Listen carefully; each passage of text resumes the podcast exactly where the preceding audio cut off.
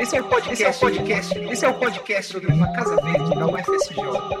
Esse é o podcast sobre uma casa verde da UFSJ. Sobre uma casa verde da UFSJ. Uma casa verde da UFSJ. Episódio, Episódio 7. 7.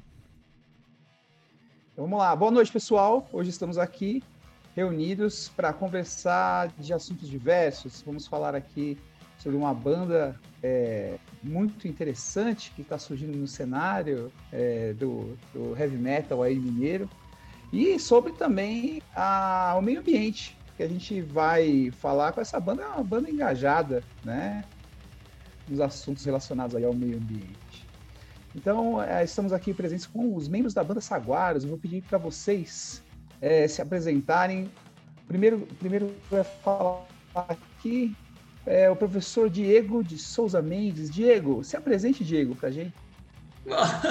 Pô, que formalidade, né, cara? Então, né, já, acho que o principal já foi, já foi apresentado, né? Mas é isso, meu nome é Diego, eu sou o guitarrista da banda. O que mais, né, cara? Eu posso dizer aí sobre mim, além de que eu sou professor, né, nas horas nas horas laborais da vida, né? E no, no contraturno a gente atua aí com os saguaros quase sempre eu organizando a banda, né? Assim funciona. Muito bem, Diego, muito bem. Ah, eu, Diego, mas você não contou uma coisa importante para a gente aí. Qual que é o instrumento que você toca? Pois é, cara, não, esse é o, o enigma. O, o, Paulo Caetano é o guitarrista oficial, né? Mas na, na ausência dele como guitarrista, tendo que assumir os baixos, eu faço esse, esse, esse trabalho aí de atuar na guitarra. ah, entendi. Você é... é que nem um macaco gordo, então. É isso, não, eu, eu sou um certo apoio, não um apoio técnico. então é bom, então. Então agora vamos conversar aqui com o Bruno Amarante. Bruno, apresente-se para a gente aí. É, eu sou o Bruno Amarante, baterista aí do Saguaros, né? Também professor, né? Uma banda de professores, é... ceramista, artista plástico, né? Com a cerâmica como suporte, né? E professor de cerâmica aqui da, no curso de artes aplicadas da UFCJ, né? E, e é isso. Muito bem. E na banda você faz o quê, Bruno? Baterista. E baterista ceramista. Baterista ceramista. Levo minhas panelas de meus cadinhos, minhas panelas, meus forninhos, né? Quem tem um forno de cerâmica, um ateliê, tem que praticar com a, cera, com a, com a bateria, né? Que é uma coisa um pouco assim, um pouquinho maior para poder levar para no carro, tira cola assim, né? Então, então tem esse costume de, de carregar muita tralha, então resolvi ser o baterista da banda. Muito bem. E o nosso integrante chave aqui, ó, dessa, dessa banda é o Paulo Henrique Caetano. Paulo, se apresente aí pra gente. Quem é o Paulo Caetano nesse cenário? Integrante chave de cadeia. Onde está onde tá o cara tem confusão. Aí é integrante chave de cadeia. então, é, bom dia, boa tarde, boa noite aí, né? Pessoal que está escutando a gente aí, está vendo o vídeo. É, meu nome é Paulo Caetano, né? tenho o prazer de fazer parte dessa banda, a banda mais desconhecida do mundo, chamada Saguaros. Né? Somos quatro professores da, Uf, da, da UFSJ e, e, atuando em áreas diferentes, mas assim, com várias interseções, vários projetos que se tocam, além da questão é, artística, né? e dentro da qual as temáticas que a gente costuma trabalhar são muito é, é, é, interessantes porque elas permeiam é, aspectos da vida social que a gente questiona, que a gente está tentando debater, tensionar né, e criar novas representações. Portanto, o debate de hoje eu, eu acredito que vai assim, ser bem interessante, porque é, com o trabalho da banda Saguaros, a gente vai conseguir acessar temas que são estratégicos para serem discutidos. Então, meu nome é Paulo Caetano, sou professor do curso de Comunicação Social é, jornalismo da UFSJ e atuo também no PIPAUS, né, programa de é, interdisciplinar em artes, urbanidades e sustentabilidade, e tenho orgulho de fazer parte da equipe do, do, do, é, do programa de extensão Casa Verde, que organiza esses podcasts aí quinzenais. E na banda tenho a honra de, de participar com a, com a, galera, tocando o baixo e fazendo os backing vocals, e a gente compõe juntos aí canções interessantes. A gente acredita no nosso trabalho. Acredito que nós vamos continuar desconhecidos, mas assim, a gente cada vez mais gostando do que faz. Tá? Então é um prazer participar dessa conversa aqui hoje. E aí, ó, esse nosso locutor que nos apresentou a todos aí, eu gostaria que ele também se apresentasse, por favor, Luciano Rivaroli. Nossa representante da comunidade italiana aí. é porque dessa vez, né, eu não estou aqui fazendo só a locução, né? É, eu vou ter a oportunidade também de, de falar um pouco desse nosso trabalho, né? Que, a, que, a, que essa banda, a Banda Saguaras, também é um trabalho que a gente desenvolve, né? É, e eu sou professor também, professor do, do, da UFSJ, trabalho com fisiologia, uh, mas a gente também, né, acaba, é, eu, eu acaba trabalhando é, vários temas que acabam entrando na nossa vida e a gente tem como é, é pôr para fora, né, é, é, e, e, discutir de uma maneira bem interessante, que é através da música, né? Então a banda Saguaros ela acaba dando, acaba que dá vazão, né, para isso também. A gente acaba se é, externalizando essas coisas, né? Uh, e eu também né, faço parte do programa Casa Verde, né? Vocês já me ouviram aí em outros programas. E aí, é, outros podcasts, né? E agora a gente vai é, discutir um pouco é, sobre um, dos, dos, trabalhos que estão relacionados aqui com a, a, esse tema do meio ambiente. Tá? Eu queria fazer uma, uma sugestão aqui, Paulinho. É, vamos escutar um pouquinho de uma música aqui, nossa? O que, que você acha? Paulinho, vamos, vamos começar pelos Saguaros, que as Saguaros têm já uma, uma história dentro da academia, não tem? Assim, a, a, a música Saguaros né?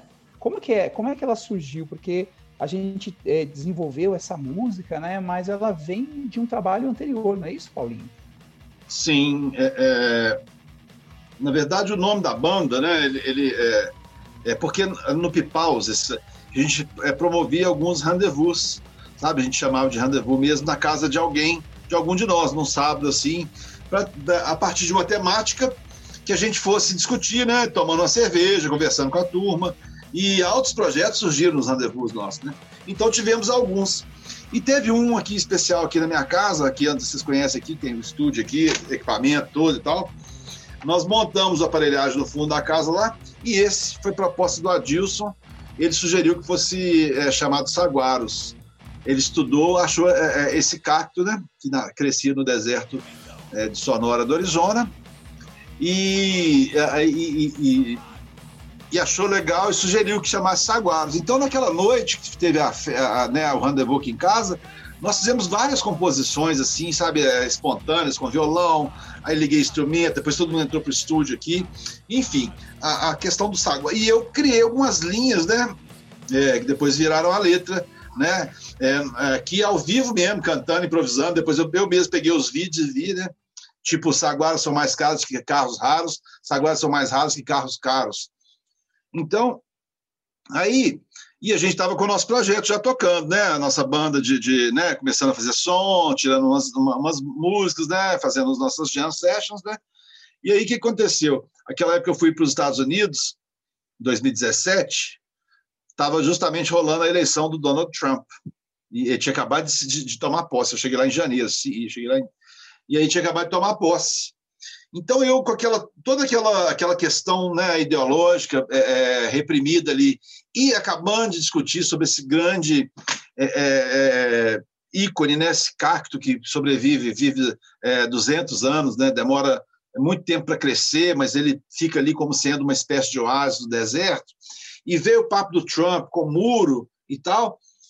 Eu compus um poema né, chamado Saguaros, Ode à solidariedade, é, solidariedade entre os povos, é, justamente para contrapor a, a, ideia desse muro e mostrar né, o quão é, importante é o Saguaros para aquele ambiente, ali, como se ele fosse o acolhedor dos imigrantes que chegavam ali. Né? E aí essa foi a história da, da, da letra, e a gente foi, né, e depois encampou o nome Saguaros, e aproveitamos esse poema meu, que foi publicado numa revista chamada Fala Aí, lá na, na, na Geórgia, e aí aproveitei e a gente fez a letra da música aí, né? Obviamente a banda compôs aí a, a parte musical e ficou muito legal. Arranjo de bateria muito fera, arranjo de guitarra muito fera, arranjo vocal muito feras, e a música ficou assim, bem legal, né? Então, é, essa história aí, bem prolixamente Arranjos contando. de baixo, muito né? fera. É, essa parte aí ficou bem, bem fajuta. Mas, assim, mas essa história, então, para demonstrar Cara, o quanto que essa banda surgiu, né? Com essa espécie de, de olhar, sabe, para uma coisa, um elemento da natureza que tem um, é, um, uma simbologia forte, que significa acolhimento para as espécies ali da região, sabe, que demonstra força, ainda que na sua serenidade. E eu quis, então, é, naquela, naquele poema, falar desse, desses saguaros. Aí depois pedimos, eu pedi para o Adilson, Adilson, aquele nome que você sugeriu para aquela festa, posso colocar o nome da banda? O pessoal topou. Você, você... Aí o Adilson, não, vai, numa boa. E aí ficou os Saguaros, né? A gente chegou a ter algum outro nome antes, nem lembro, acho que não, né? Era só projeto, né? Tipo assim. Bom, mas aí nasceu os Saguaros. Uns, projetos de brincadeira, né? Mas é, nada. É. A gente não tinha nome ainda não. Aí nasceu o Saguaro, gente, esse, esse, esse pseudo projeto aqui, mas assim, é, eu acho que as nossas ideias, elas têm uma, um sentido, sim, né? Então, eu, eu quero... Eu, eu acho... Então, eu acho interessante, né, uh, na verdade, assim, a, a, interpretação né, de cada um, né, da, da música, assim, né, e ao mesmo tempo que você mostra uma coisa grandiosa, né, que é o Saguaros nessa música, assim, eu, eu, eu vejo a música, né, escuto a música, canto a música, e para mim eu, eu fico pensando, na verdade, como o ser humano é pequeno. é, é, pode ser, Luciano, pode ser. É interessante, né, essas, essas interpretações aí. Eu acho que a gente depois nas outras músicas a gente vai falar aqui, a gente tem, eu tenho outras interpretações das nossas músicas também, bem interessantes. E você, ô, ô Bruno, o que, que, você achou aí da, dessa essa música aí, inaugural da banda? Pai, eu acho que foi um... A letra é perfeita, né? É um poema perfeito, né? Com metáforas e coisas importantes que, ref... que, que reflete muito bem a nossa que da, é, fala da existência, né? E pensando nesse ser aí, nesse símbolo, né? Extraordinário, que é um cacto, né? Você falou essa questão de quanto que a gente é pequeno, né? A gente pode pensar no enquanto a gente é pequeno em tempo, né? Enquanto a gente é pequeno em capacidades, talvez, de, de aguentar adversidades, apesar de que aguentamos bastante também, né? É, mas é o, eu acho que a, como é que fala, a, a, as coincidências, né, para a gente chegar nessa, nesse nome, né, que veio pelo Paulo ali, né, veio do Adilson, veio dessa, veio dessa história do Paulo, né, para o grupo, vamos dizer. É, eu achei que foi muito feliz, né, porque eu, eu gosto muito do nome, né, acho que representa uma coisa muito importante é, para gente, né, como humano, né, e a música em si também, é, as nossas experiências né, de ensaio, né, é, eu acho que com um envolvimento muito forte né, de todo mundo, mas também um, com, sem uma pressão, né, de estamos ali fazendo uma coisa por paixão, por diversão, né, não sei, nós estamos fazendo, a nossa música surge de uma reunião de, de vontade de tocar, né, uma coisa que eu acho que até perdida, né? A gente, o ser humano, ele é musical, ele é do batuque, ele é, é a música estava sempre presente, que seja numa lavoura, em alguma coisa, e isso se perdeu, né? Então, eu acho que ah, já tem uma, uma... Olha lá, aqui o Paulinho está tá mostrando ali a logo, né? a logo que foi o Bruno que fez, né? Você desenvolveu é, esse logo a, aí, a né, logo tosca que o Bruno fez é, bem espinhenta como Saguares. Mas eu acho isso, tipo assim, a gente tem um. A gente perdeu muito da música, né? O, a música hoje é uma coisa. É, é difícil de, de, de, encaixar, na, na, na, na é, botar tudo numa caixa só, não tem jeito, né? Mas, no geral, a música ela está bem perdida entre as práticas do, do, do humano, né? Do, do homem contemporâneo, dentro da, da sua do, dos prédios, das suas casas, do, dentro do trabalho, ninguém tem tempo para música. Quando tem, né, em grande parte, acho que é uma música muito que vem de, um, de uma linha que talvez a gente até é, critique um pouco, né, como critique é, no, ideologicamente, né? De uma linha comercial, né? E a gente a gente fez, faz a, a coisa muito por prazer, por vontade. Eu acho que vem desse desse espírito humano mesmo, bem arcaico, né? Bem nosso, né? De, de, de ser humano que até acaba sendo um, um ato até de resistência, né? Só você conseguir parar poucas horas de, de um dia da semana, igual o pessoal para aí para fazer um esporte, né? Parar para tocar, né? Tocar com os filhos, tocar com. Então, assim, então, aí nessa fluidez toda, eu acho que o, a potência da, da música, né? lógico, né, gente? É, a gente que está envolvido sempre acha que o, que o filho é lindo, né? Então, não, não, é bonito para todo mundo, talvez, mas eu acho meus filhos lindos, assim. Então, acho que rolou de uma maneira muito legal, né? De suave, né? E, e, e com uma potência, né?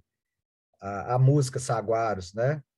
E, e, gosto muito, né? Tem que, lógico, melhorar os arranjos de bateria, né? Lembrando aqui baterista fajuto pra caceta, todo mundo, todo mundo não, né? Todo mundo aí tá, tá, tá na potência, mas faltas, é, não é, não é a profissão, né? Mas, mas disso também tem uma, igual eu não sou também um desenhista, né? Não, não, não sou um artista, sou um artista visual, mas não da, da do, do bidimensional, né? Então, assim, eu acho que a coisa é meio tosca, igual a, tosca e sincera, né, ao mesmo tempo, igual é a, a, a, logo, né? A logo também, eu acho que ela é bem representa um pouco isso nessa um minimalismo ali da, da, da, da do jeito de, de, de, tocar e tal, né? Que, que é uma característica que tem que ser valorizada, que vem do desse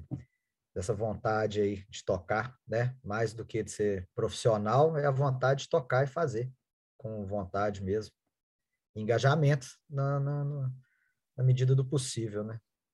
Poderíamos engajar mais um pouquinho, mas muitas pouquinho atarefada galerinha aqui, né? E você, Dieguinho? Um engajamento gourmet, né, Bruno? Eu diria, né? Dar uma gourmetizada no negócio, botar um. Engajamento gourmet, né?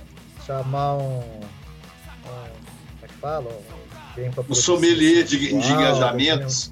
Ah, vamos chamar um coach, um coach de engajamento. Coach, é. Quem sabe a gente não consegue um coach de engajamentos, né?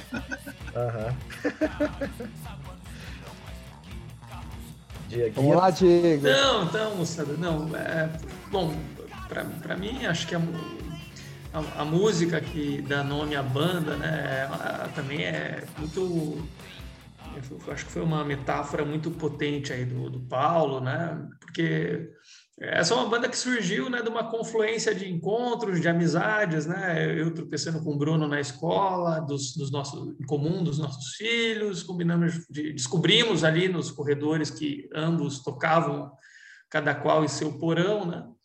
Com afinidades musicais e tal, então a gente se reuniu e, e, e dali, né, vai havendo uma, um conjunto de conexões, né, o Bruno, então, estabelece contato com o Paulo, nesse mesmo tempo a gente tem também um, já nessa efervescência política, um momento em que as universidades estão em greve, os alunos, pela primeira vez, né, no, no fortalecimento da estrutura juvenil brasileira, assim, fizeram manifestações por todo o país, contra a reforma do ensino médio naquele momento, é, há cerca de três anos atrás, quatro anos atrás, né?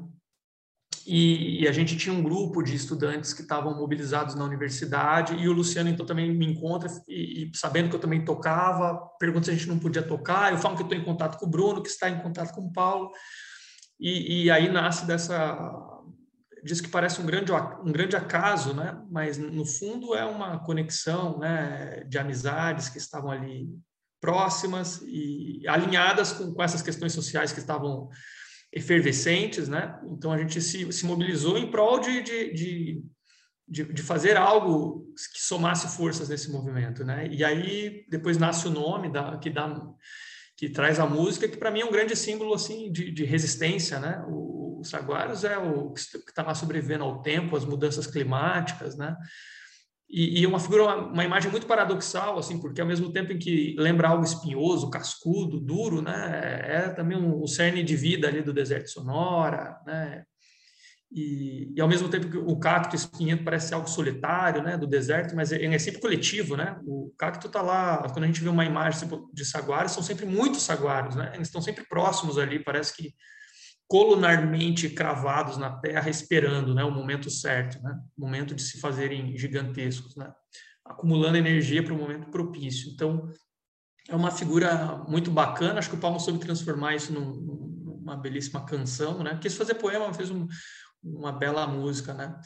E, e, acho que é isso, acho que essa música é fera porque ela nasce do encontro do encontro bonito, né? Ela expressa esse nosso encontro e, e o que essa imagem aí produz em cada um de nós, né? É, então, é isso, é uma, é uma, é uma boa provocação a tudo isso que vocês colocaram, né? E a esse ponto de encontro de resistência que é o Saguaros.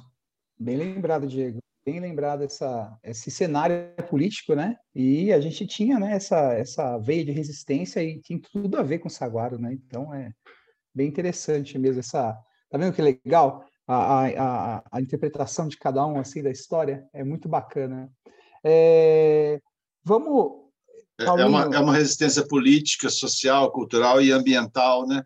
Que se dá assim é, em, é, em, todos os poros da, da, da, vida em sociedade, né? Que é uma vida que ela, ela, ela vi, é vivida em todas essas dimensões, né? E acho que ter assim, né, uma espécie de manifestação cultural que consiga né, é, discutir ou dialogar ou provocar ou tensionar várias dessas dimensões da vida é importante, né? Aí, ó, ouça mais um pouquinho então da, da música é, é Saguaros, que dá nome à banda, foi a primeira música nossa aí. E é, é. uma das questões, assim, é, é, que eu acho que são interessantes e importantes, que nos, que, né, que, assim, nos aproximou e que também é a temática aqui desse, desse podcast do, do programa Casa Verde, é a questão de uma crítica né, que a gente já desenvolve em relação a, aos processos que, que, é, que, se dão em torno da, da, da mineração, né, do, do, vamos dizer, do paradigma minerário é, que nos, nos organiza como sociedade, principalmente sociedade mineira. Né? É, nós estamos num estado cravado aqui nas minas e que a, a gente, então, é, vive com muitas contradições internas, né? porque a gente, ao mesmo tempo, está usando aqui, para fazer essa, essa comunicação aqui agora, a gente está usando uma série de benesses né, da mineração. A gente também sabe que esse processo é, é degradante e que ele carrega em si né, é, uma série de problemas que vão desde a dimensão, desde o impacto mais imediato, que é o impacto ambiental, né, é, o impacto mais direto, por exemplo, no regime das águas, no regime da, da, das matas, das vegetações, né? o impacto climático, porque vai, vai é, corroendo as barreiras é, geográficas, e também o impacto social, o impacto cultural, porque as regiões de mineração elas vão cada vez mais, é, é de alguma forma ou de outra, é, é, moldando né, a cultura das regiões das quais estão inseridos os processos minerais, ou seja, as cidades minerárias, as cidades de mineração, elas têm em si também uma, uma rede de, de fatos e de eventos que vão é, é, é, determinando né, até mesmo os caminhos da vida social, ao final e a cabo, né, porque você vai ver que todas as cidades aí que dependem desse ciclo do minério, né, você, vai, você vai ver que, né, o que a questão da cidadania daquela cidade é você vestir aquele macacão daquela cor, daquela companhia, né, que te faz ali é, estabelecer uma identidade com esse. E aí eu queria mencionar aqui uma música nossa que eu acho que é muito interessante, que ela vai trabalhar, né, é, é, na verdade é, né, uma, uma, um poema, né, é, é, um poema musicado aí, musicado. É, de autoria do nosso querido Bruno Amarante chama-se Trópicos Entrópicos. Acho que é muito importante. A gente é, é, poderíamos até abordar agora. Vou estar tá, tá passando um sozinho para a gente escutar aí, ó. Aí, ó, um pouquinho de Trópicos Entrópicos, pessoal. Essa gravação é ao vivo. no Inverno Cultural, aqui na, no Campo Santo Antônio, é um momento lindo, a gente é, teve aí um público bem legal e para quem está vendo o vídeo também vai poder apreciar no vídeo. Mas trópicos em trópicos, né? Acho que é uma questão que a gente pode começar dentro da nossa pauta aqui, falar, é, é, é, é já atacar essa questão que acho que é crucial também na nossa forma de pensar e de agir nos saguaros, né, gente? Uhum. Eu falei que eu não ia falar, é muito. É, essa essa música, né? Na verdade, a gente fez, é, eu foi, foi, acabei bolando isso, foi bem rápido, né? Antes do pouco tempo antes do show, né? Porque ela é um resultado assim de um da, uma licença poética, não sei da minha pesquisa, né? De, de tem vários, né, não, não, diria que só licença poética, mas a pesquisa é poética, né? Então tem vários é, exemplos que tratam a mineração no meu trabalho, né? É, da minha tese de doutorado, que é um trabalho que eu, é, paralelamente à pesquisa teórica, eu desenvolvi uma pesquisa plástica, né? Mas o poema não é tanto a minha minha prática, minha prática, né? Então, foi um, uma, uma coisa bem interessante, assim, que eu vejo que ele é muito curto, muito pequeno, e que conseguiu resumir, assim, com poucas palavras, quase tudo que eu pesquisei em, em, em quatro anos, né? É, mas uma coisa que aí até pega aí da, no início da apresentação dessa música, que foi muito legal, que o Paulo colocou assim rápido para o público, né? Colocou muito bem, que era uma, é uma questão que todo mundo está envolvido, né? Igual ele estava comentando aí, né? Nós estamos aqui com todo esse aparato eletrônico, temos nossos carros, temos tudo, né? Mas estamos aí todos envolvidos, querendo ou não, com, com essa questão da, da mineração, né? E ela, no nosso estado, né?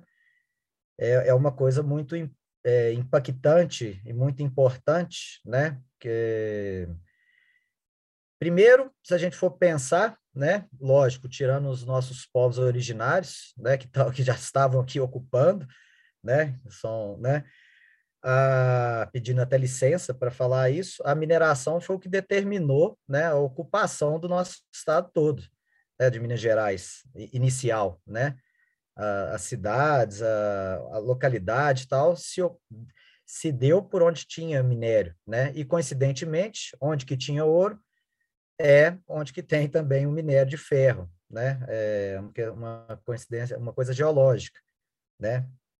E nós estamos aqui com, no, é no quadrilátero ferrífero, né? Que é, inclusive, a maior concentração de minas a céu aberto do, do planeta, né? Em, em, em metragem, né? De, de minas a céu aberto, né?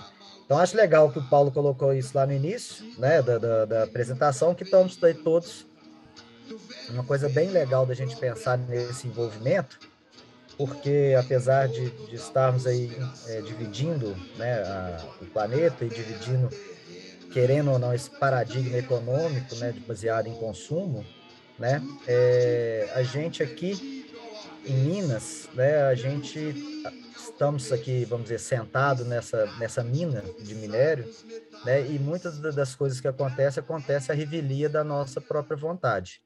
Assim como os povos originários foram, vamos dizer, invadidos, né? foram invadidos, expulsos do, do próprio território, né? Hoje a potência da, da, das grandes é, conglomerados econômicos e, e, que agrega tudo, a mineração, né, e tudo mais, tudo numa macroeconomia inter, interligada, né, globalmente, a gente que é daqui também, a gente fica é, alienado, né, do, do, dos, dos, vamos dizer, da, da, do controle disso, né, então eu peço de novo uma licença, né, a, aos indígenas e tal, que, que realmente foram, é, não, não comparo, né, o, o tamanho do, do, do ataque, mas a gente, ao tempo inteiro, no tempo todo, nós estamos sendo atacados, né? A revelia das nossas vontades, né? Lógico, é, existe a, as questões políticas, né, que a gente poderia controlar isso e tal,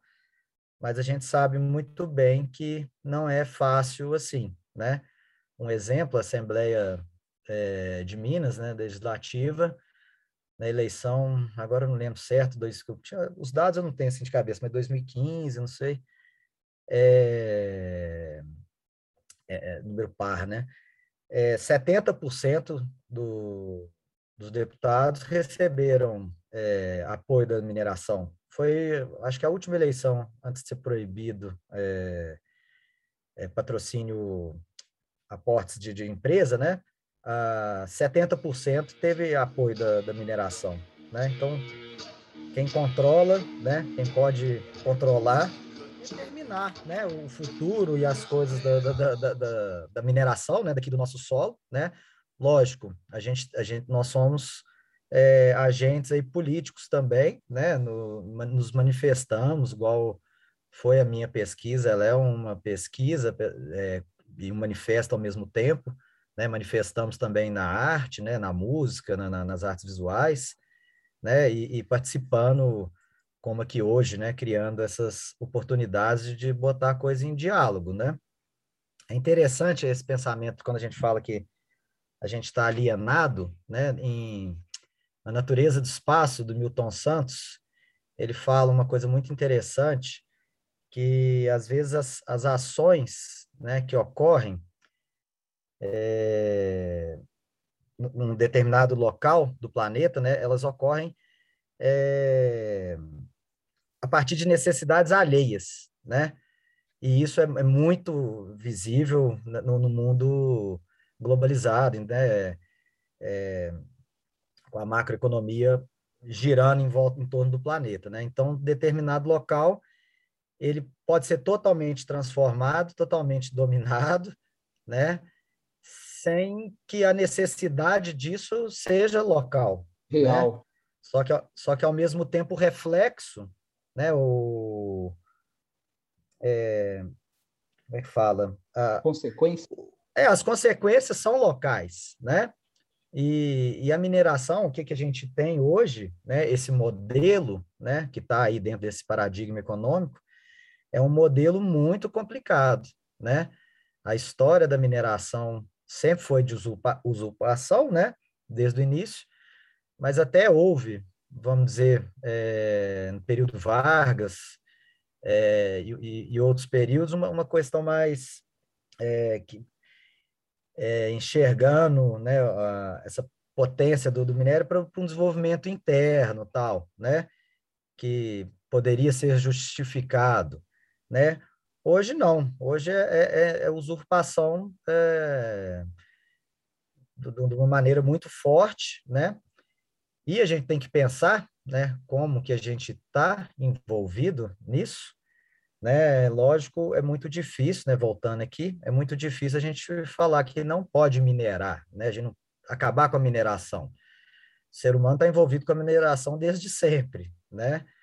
O que tem que mudar é a, é a lógica, a lógica do porquê minerar nessa velocidade, né? E é muito engraçado.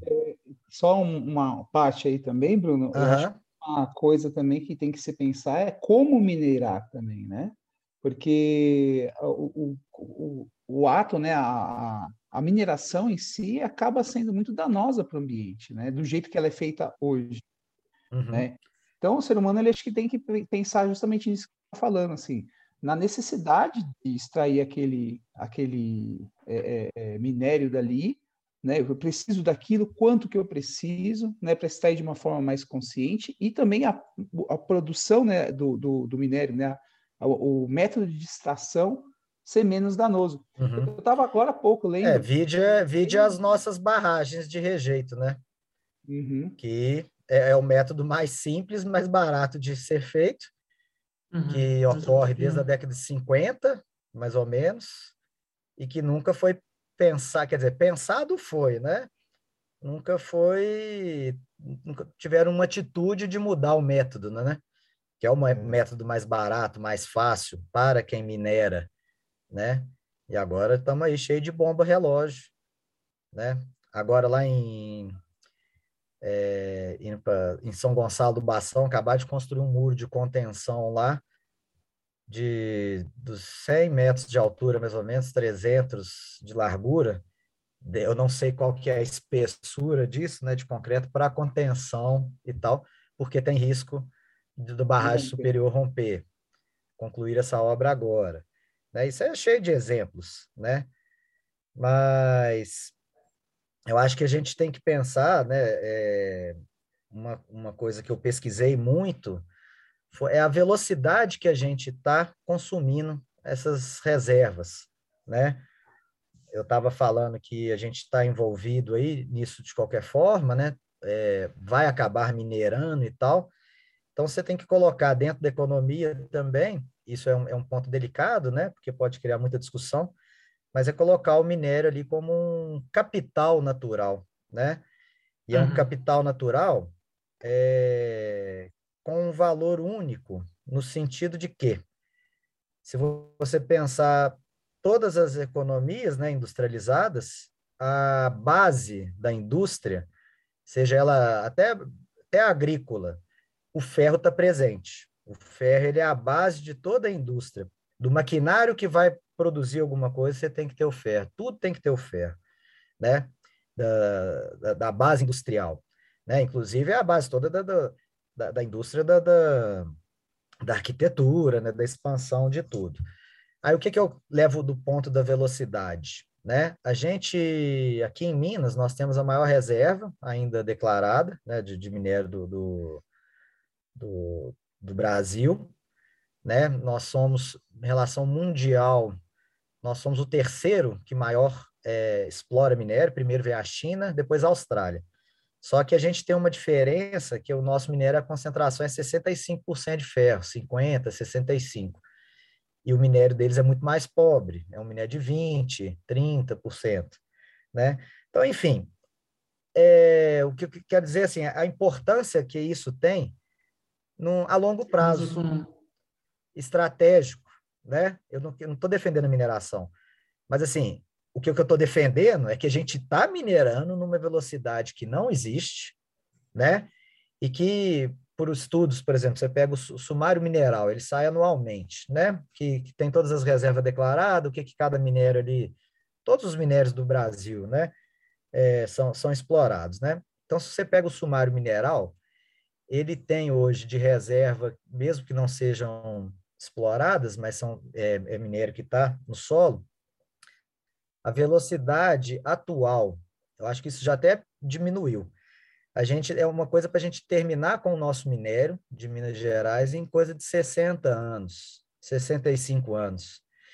Isso daria, o minério que tem aqui, acho que daria, se fosse usado com consciência, daria sim, por, por vários e vários anos. Não que a gente tenha que minerar, né? mas o que, que eu estou batendo o pé aqui é a velocidade que a gente está sendo usurpado a velocidade que isso está acontecendo. E, e, é uma. Eu tenho um capítulo que chama. Ah, agora fugiu, é Contradições e, e tal da, da, da, da, mineração. Que são assim: eu vou elencando tudo que, que. Nem é tudo, porque tem muito mais coisas, mas assim, mas o tanto que a mineração ela é capaz de. é danosa para a sociedade, como o Paulo já levantou. Você tem as questões sociais, que existe um emprego, existe alguma coisa, né? É, mas você tem o desmembramento de costumes, você tem o desmembramento dos próprios locais, você tem uma, uma dissolução ali de, de, de, de redes, né? É, e outra, um, ótimo exemplo para a gente sempre pegar a mineração, é, que, que, que é uma coisa bem recente, é Conceição do Mato Dentro, né? É uma cidade que, não sei se vocês conhecem, um exemplo e tanto, viu? Porque aí é a água fundamentalmente é. impactada, né? É, não, tudo impactado. É, é, é o, o, projeto que está instalado lá é surreal. Eu, eu falo, eu comento aqui. Surreal. Né? É, mas Conceição do Mato Dentro, né? É um, um, um, uma cidade histórica, né? Que, que, começou também por causa da mineração, por causa do ouro, é entre perto de Cerro, perto de Diamantina né? Tem a cachoeira lá do Tabuleiro, que é uma coisa maravilhosa lá perto. Mas a Conceição do Mato Dentro, ela se transformou depois que a mineração foi para lá. Entrou lá em 2009. Inicialmente com a MMX, que era do Eike Batista, né? E é, vou abrir aqui um parênteses, né? Para a gente ver como que as coisas acontecem. Quando a MMX estava prospectando uh, o solo lá, e já tinham descoberto minério e tal, veio uma Borba Gato Agropastoril, uma empresa é, fake, de fachada, ter, tipo terceirizada da MMX.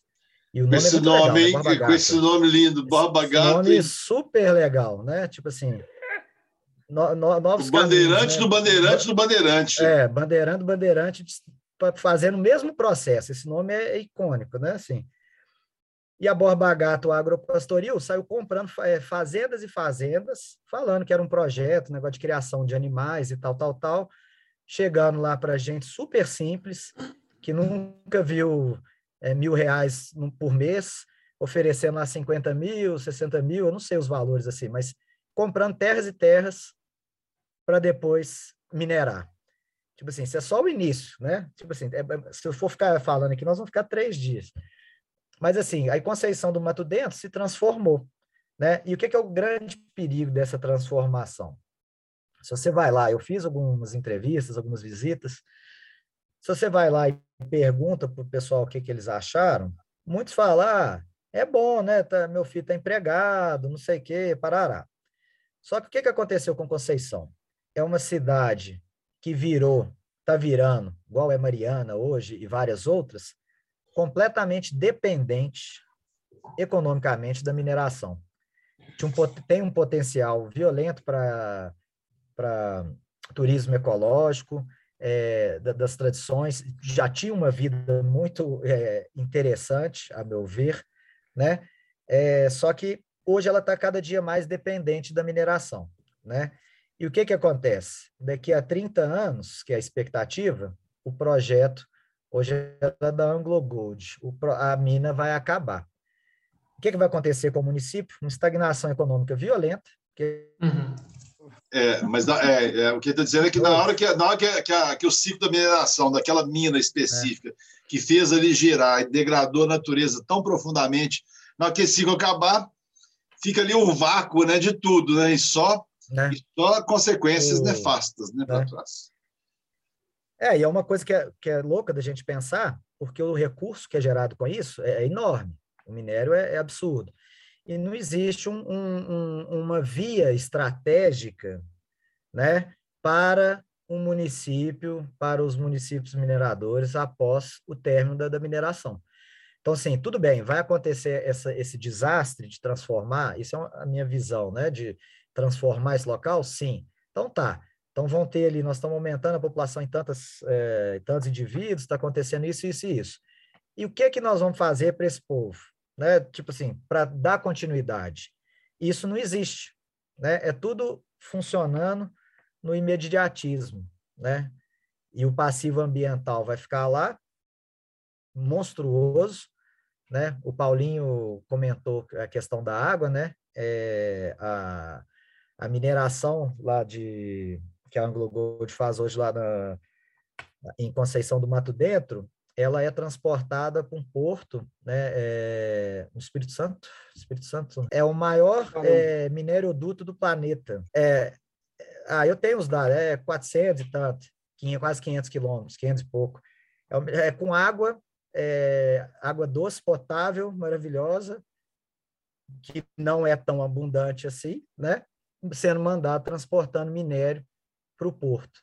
Né? Então, assim, são, são projetos ambientais que não sei como que são aprovados, sabemos como, né? mas, assim, é a força né, da, da dessa potência né, mundial e que, que chega realmente transformando tudo. E, né, e algumas perguntas que surgem, né? Tipo assim, ah, meu filho está empregado, está muito bem, está ganhando lá R$ 2.500, tem, tem um plano de saúde dele e tal, né?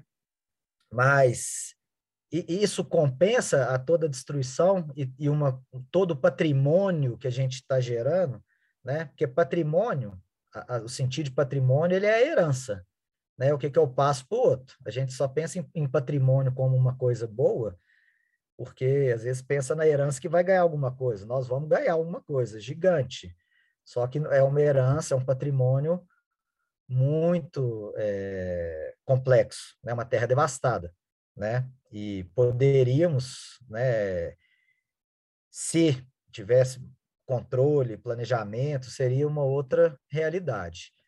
É 525 é, quilômetros, Bruno. 525 é, quilômetros. É, 500 e pouco, né? Até São João da Barra, no Rio de Janeiro, isso mesmo. É, São João da Barra, porque é norte do Espírito Santo, é norte do Rio, né? Com, norte do Rio, próximo com, à, divisa com o Espírito Santo. É, e uma, aí o que que... A gente, ah, igual eu estava falando, tem coisa demais que, que, que elenca dentro dos... que a gente pode elencar, né, da, da do, do impacto da mineração, né? É, uma coisa que eu acho legal de colocar, é, a gente está falando de economia, né, e estamos falando desse patrimônio, é a gente pensar o, o, uma questão ecológica, né, que é, que é legal de trazer aqui nessa conversa, porque a ecologia, né, se você pensa em ecologia, você está pensando no futuro, você está pensando no, no, no que, que você vai, suas ações é, que são feitas hoje com um pensamento ecológico, né? tem até a, uma, a linha de pensamento que é, é economia é, ecológica, né? é de pensar nas ações de hoje que, que vão que vão é mas é, uma, é melhor a economia ecológica talvez do que o do que a, do Sim, que a economia claro. atual que, que, que concorda que o ciclo é fechado só estou é, tensionando o debate aqui. É, tem que tensionar. Por isso que eu falei, é, é, é para tensionar mesmo. Né? É... Aí eu até, até me perdi aqui, mas é pensar nesse futuro. É o que, que nós estamos deixando né, de, de, com, com essa ação que nós estamos deixando acontecer, o que, que nós estamos é, construindo aí para o futuro. Né? É, dentro da, da só para finalizar aqui, isso, o título do, do, do meu trabalho, né, é Monumentos Entrópicos e a Paisagem Minerária do Ferro, né? E é uma provocação, né? É uma provocação.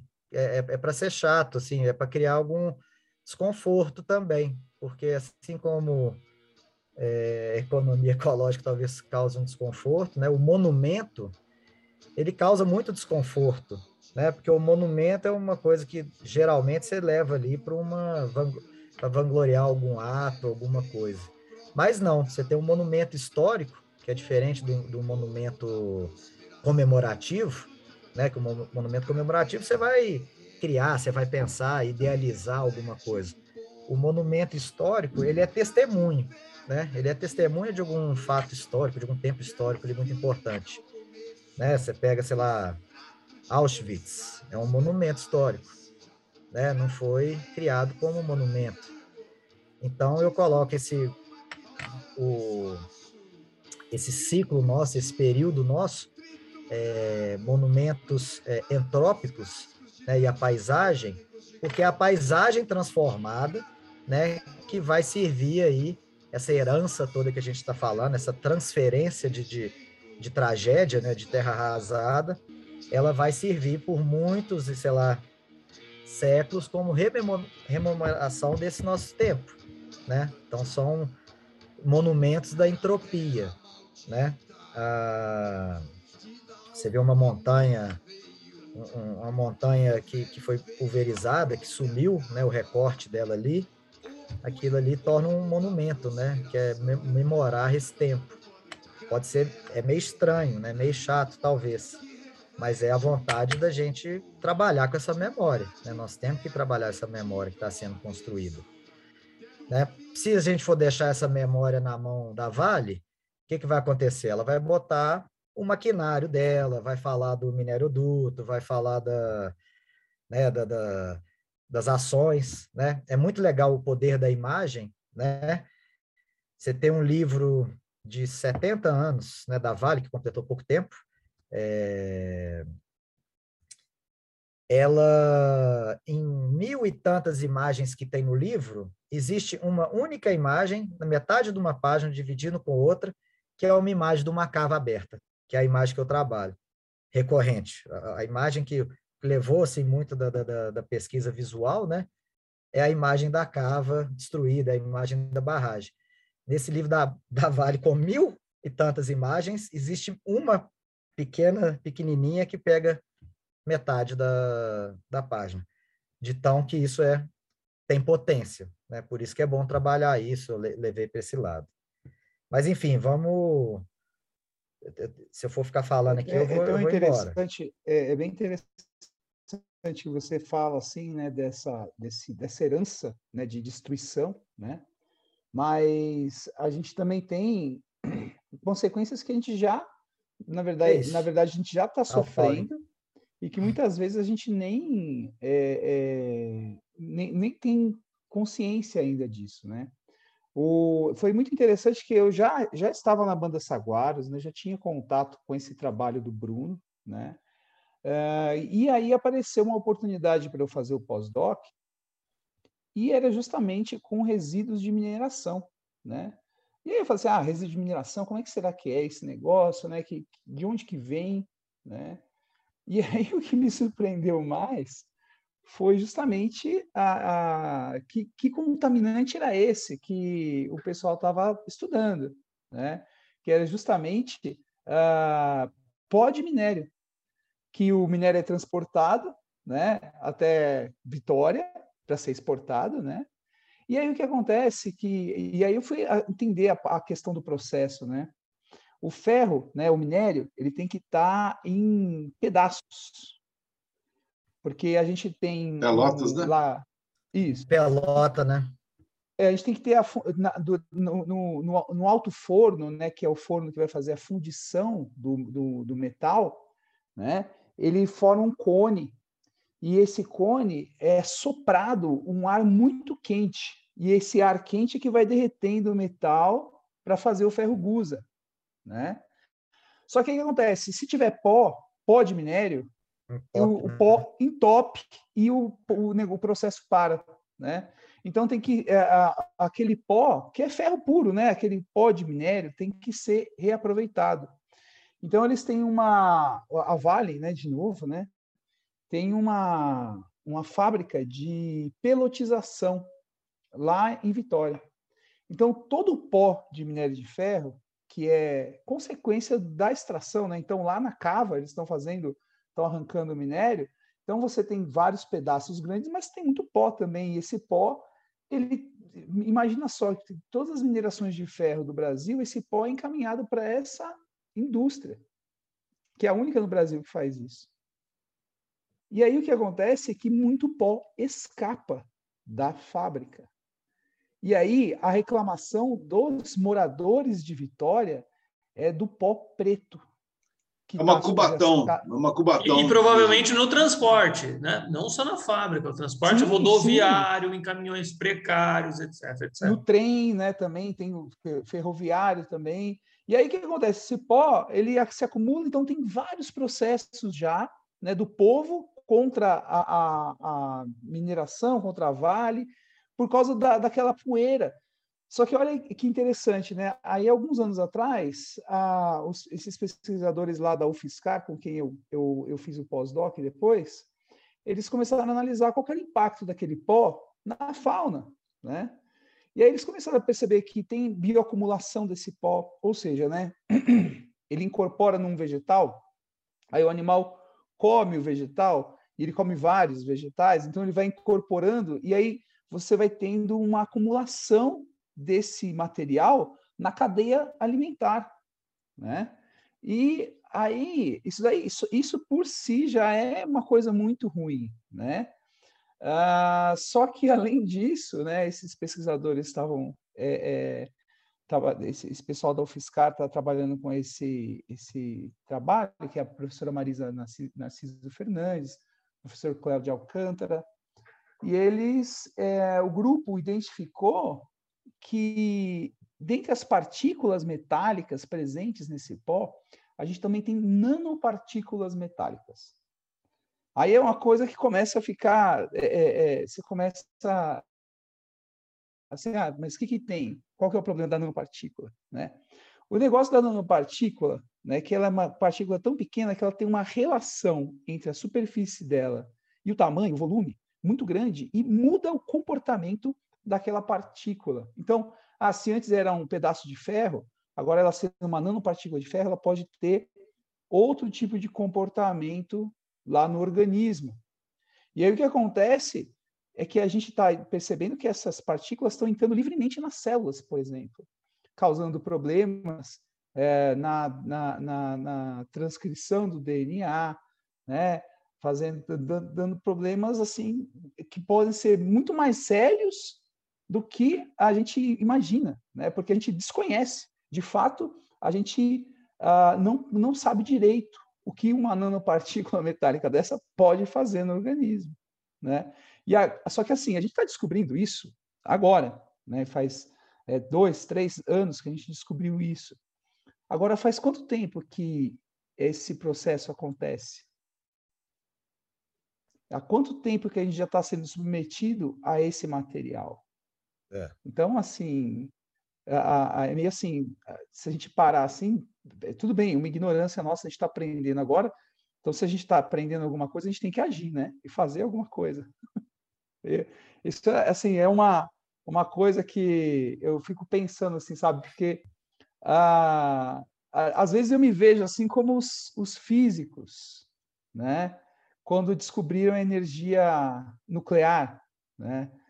Ah, e aí, quando os caras descobriram né, a energia nuclear, primeiro foi a bomba, né? Mas depois assim, ah, que, que dá para fazer com isso e tal?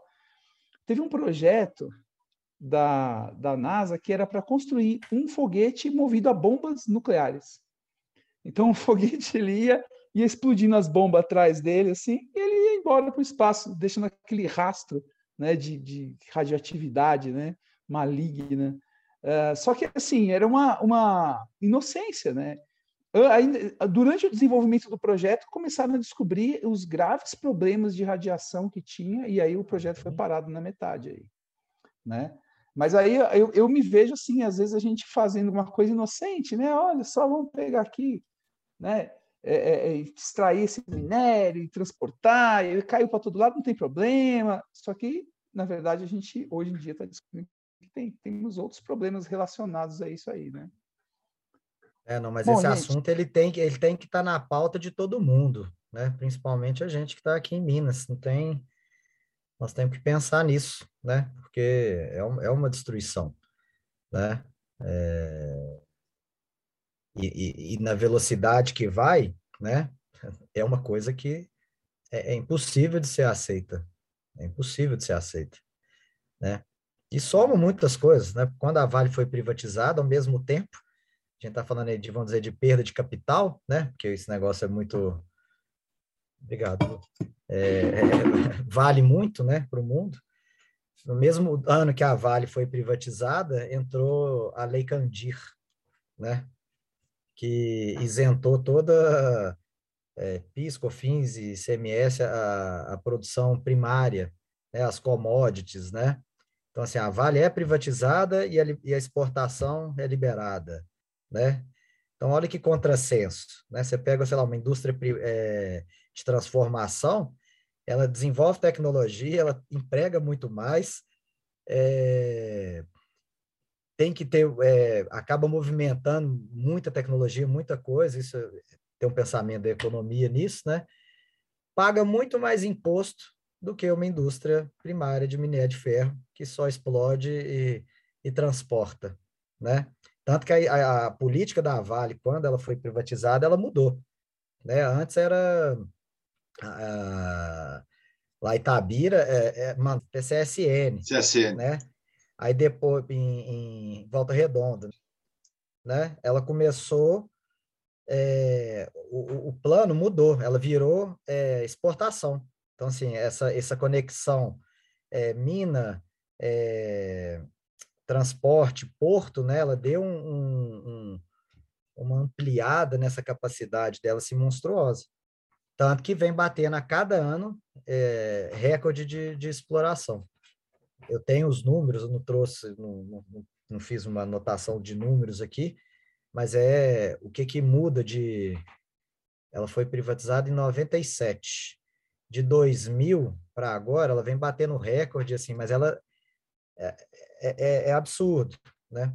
Outras coisas, ela foi privatizada por 3,3 bilhões, com um valor de patrimônio de 100 bi. Em 2015, ela faturou 17,5 bilhões de, é, de lucro. Então, assim, é, é, é, é entregar, é usurpação demais, né? não, não, não dá para a gente viver com isso, né? Muito, muita coisa muito doida, né? Não tem, não tem, não tem é, direto com isso, mas há pouco tempo eu mudei aqui para o mato, né? Para ficar tranquilo. E a linha da MRS passa a um quilômetro e meio daqui de casa. Eu escuto de meia meia hora. Fum, e tchá, tchá, tchá, tchá, tchá, tchá, tchá. Eu, eu sei ali passando.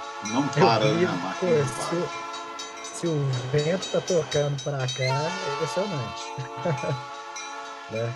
É, é, essa realidade. O Diego, acho que não, não, ainda não contribuiu nesse tópico da mineração, ainda não. Acho que ele tem muita coisa para falar ali. Eu vi que ele. Não, não é. Você não falou ainda. Não, veja, né, eu, eu me. Eu, entre entre nós, né, aqui na banda, né, eu me considero o leigo, né, no assunto, né, da, tanto da mineração quanto do impacto ambiental. São temas que eu acompanho pela convivência com vocês e como cidadão, né? Eu não, na minha apresentação não me não, não pontuei ali minha, minha formação acadêmica, né? mas eu atuo no curso de educação física, minha formação é em educação física e trabalho no mestrado em educação da UFSJ. A minha área é uma área que atua e incide sobre essas duas questões, né? A questão da educação e muitas vezes a questão da saúde, né?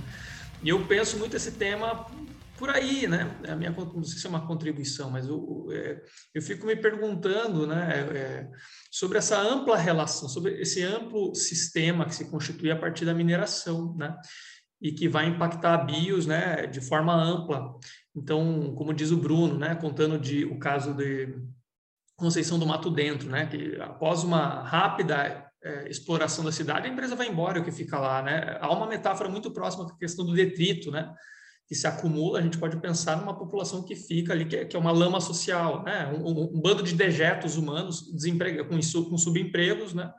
Que foram desprovidos de uma educação que lhes permitisse outra coisa que não a dependência do minério ali, etc. Né?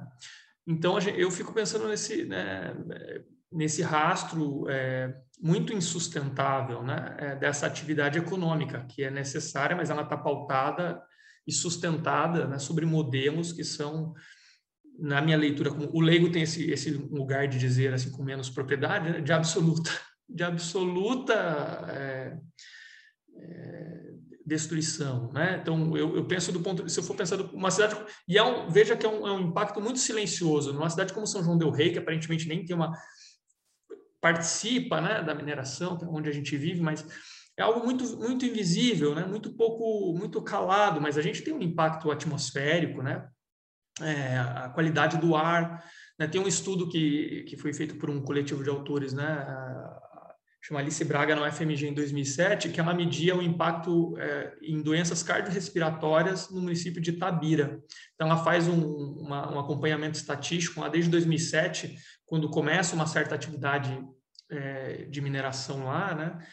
E acho que em três anos o número de ocorrências de doenças é, cardiorrespiratórias, no atendimento no pronto-socorro de jovens e crianças com, com doenças cardiorrespiratórias aumenta assim drasticamente, né?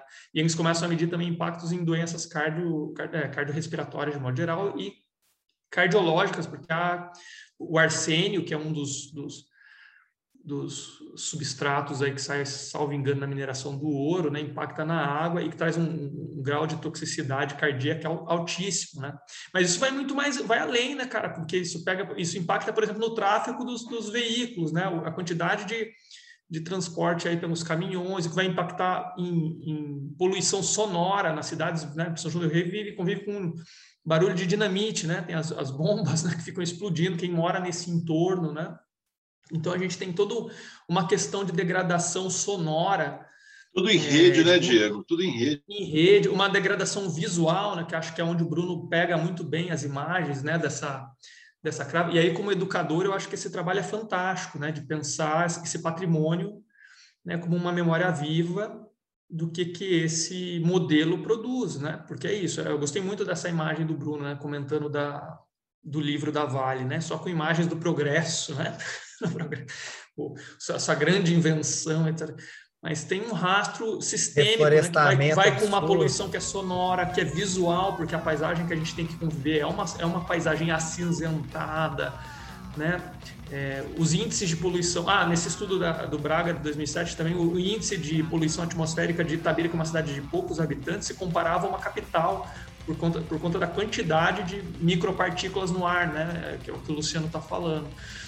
Então, você tem aí um, um vasto dano, né? Pensando em impacto ambiental, muito mais do que simplesmente a, a questão que não é pequena, né? Da água e e ali né, da, do, da, do dano ambiental no, no reflorestamento, né, no, no, corte das florestas. Né? Então, há algo Não, muito é, é potente aí e que, né? para mim, pesa muito, para concluir, né, muito no que um, filósofo contemporâneo, está muito em moda né, por, causa do, por causa de um certo governo federal aí que está ocupando, né, que é a ideia do Mambembe de necropolítica.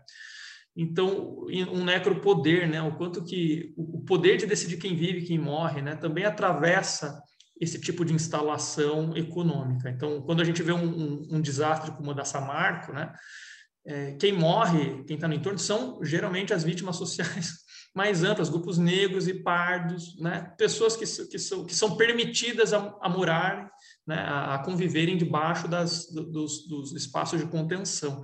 Então, tem todo um sistema de poder que vai decidindo quem vive, quem morre, quem. O, o, próprio corpo, se eu for pensar que é o meu tema na educação física, né, de quem trabalha dentro de uma usina de mineração, que tipo de cuidado se tem, que corpo é esse, né? qual é o sujeito de 50 anos que passou uma vida numa mina. É, e aí a gente fala, tem, tem sempre, o Paulo talvez vai explorar isso muito melhor. Para mim fica muito um discurso muito pesado da ideia de compensação, né? O que compensa todas essas coisas, né? Essa, essa é a questão, né? É um imposto que se paga para o município e que se investe, sabe-se lá como, que, tem, que tipo de retorno tem.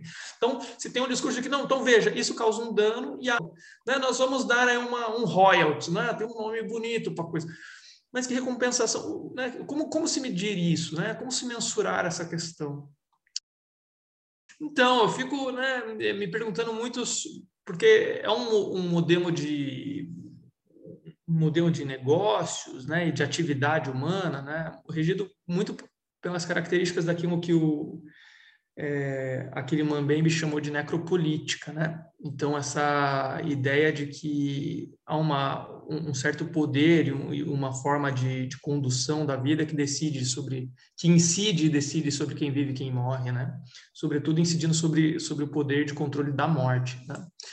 É, então, um, um, modelo que me parece que é, é atravessado por isso, da forma como está estruturado, né? na medida em que vai deixando aí um certo... Quando a gente pensa na Samarco, né? estava comentando do, do desastre da Samarco, né? e que há um grupo de pessoas que estão mais vulneráveis né? e que são, em certa medida, é, deixadas à morte, né? ou ao risco de, de morte aumentada, né? que são os casos das populações que ficam à margem das, das das barreiras de contenção, das barragens de contenção, né, que em, sua grande maioria são populações negras e pardas, né, e que são aquelas que são é, assistidas né, de forma muito, é, muito negligencial, de modo que, em caso de um desastre, elas têm grandes chances de morrer. Né? Enquanto que nos centros urbanos das cidades, onde os, os alguns dos gestores desses negócios convivem, né? Eles podem estar seguros, né? De, de tudo isso, né? E, e ouvir os alarmes à distância. É, e então eu concluía meio de certa maneira perguntando um pouco dessa ideia, né? De compensação, né? De que existe por trás desse desse, desse modelo, né? Então, de, como é possível compensar esse sistema de danos? É, de impactos, né? Você tem um, uma sugestão que é essa ideia do royalty, né? Então você remunera é, financeiramente, com um tipo de cálculo absolutamente arbitrário, com alguns dados ali que vão dizer que isso compensa, e esse, essa grana vai para um município e a gente não sabe muito bem como isso de fato é, se torna, se reverte em política educacional, de assistência, de segurança de saúde, de reestruturação da economia quando esse modelo se esgotar e assim por diante. Né?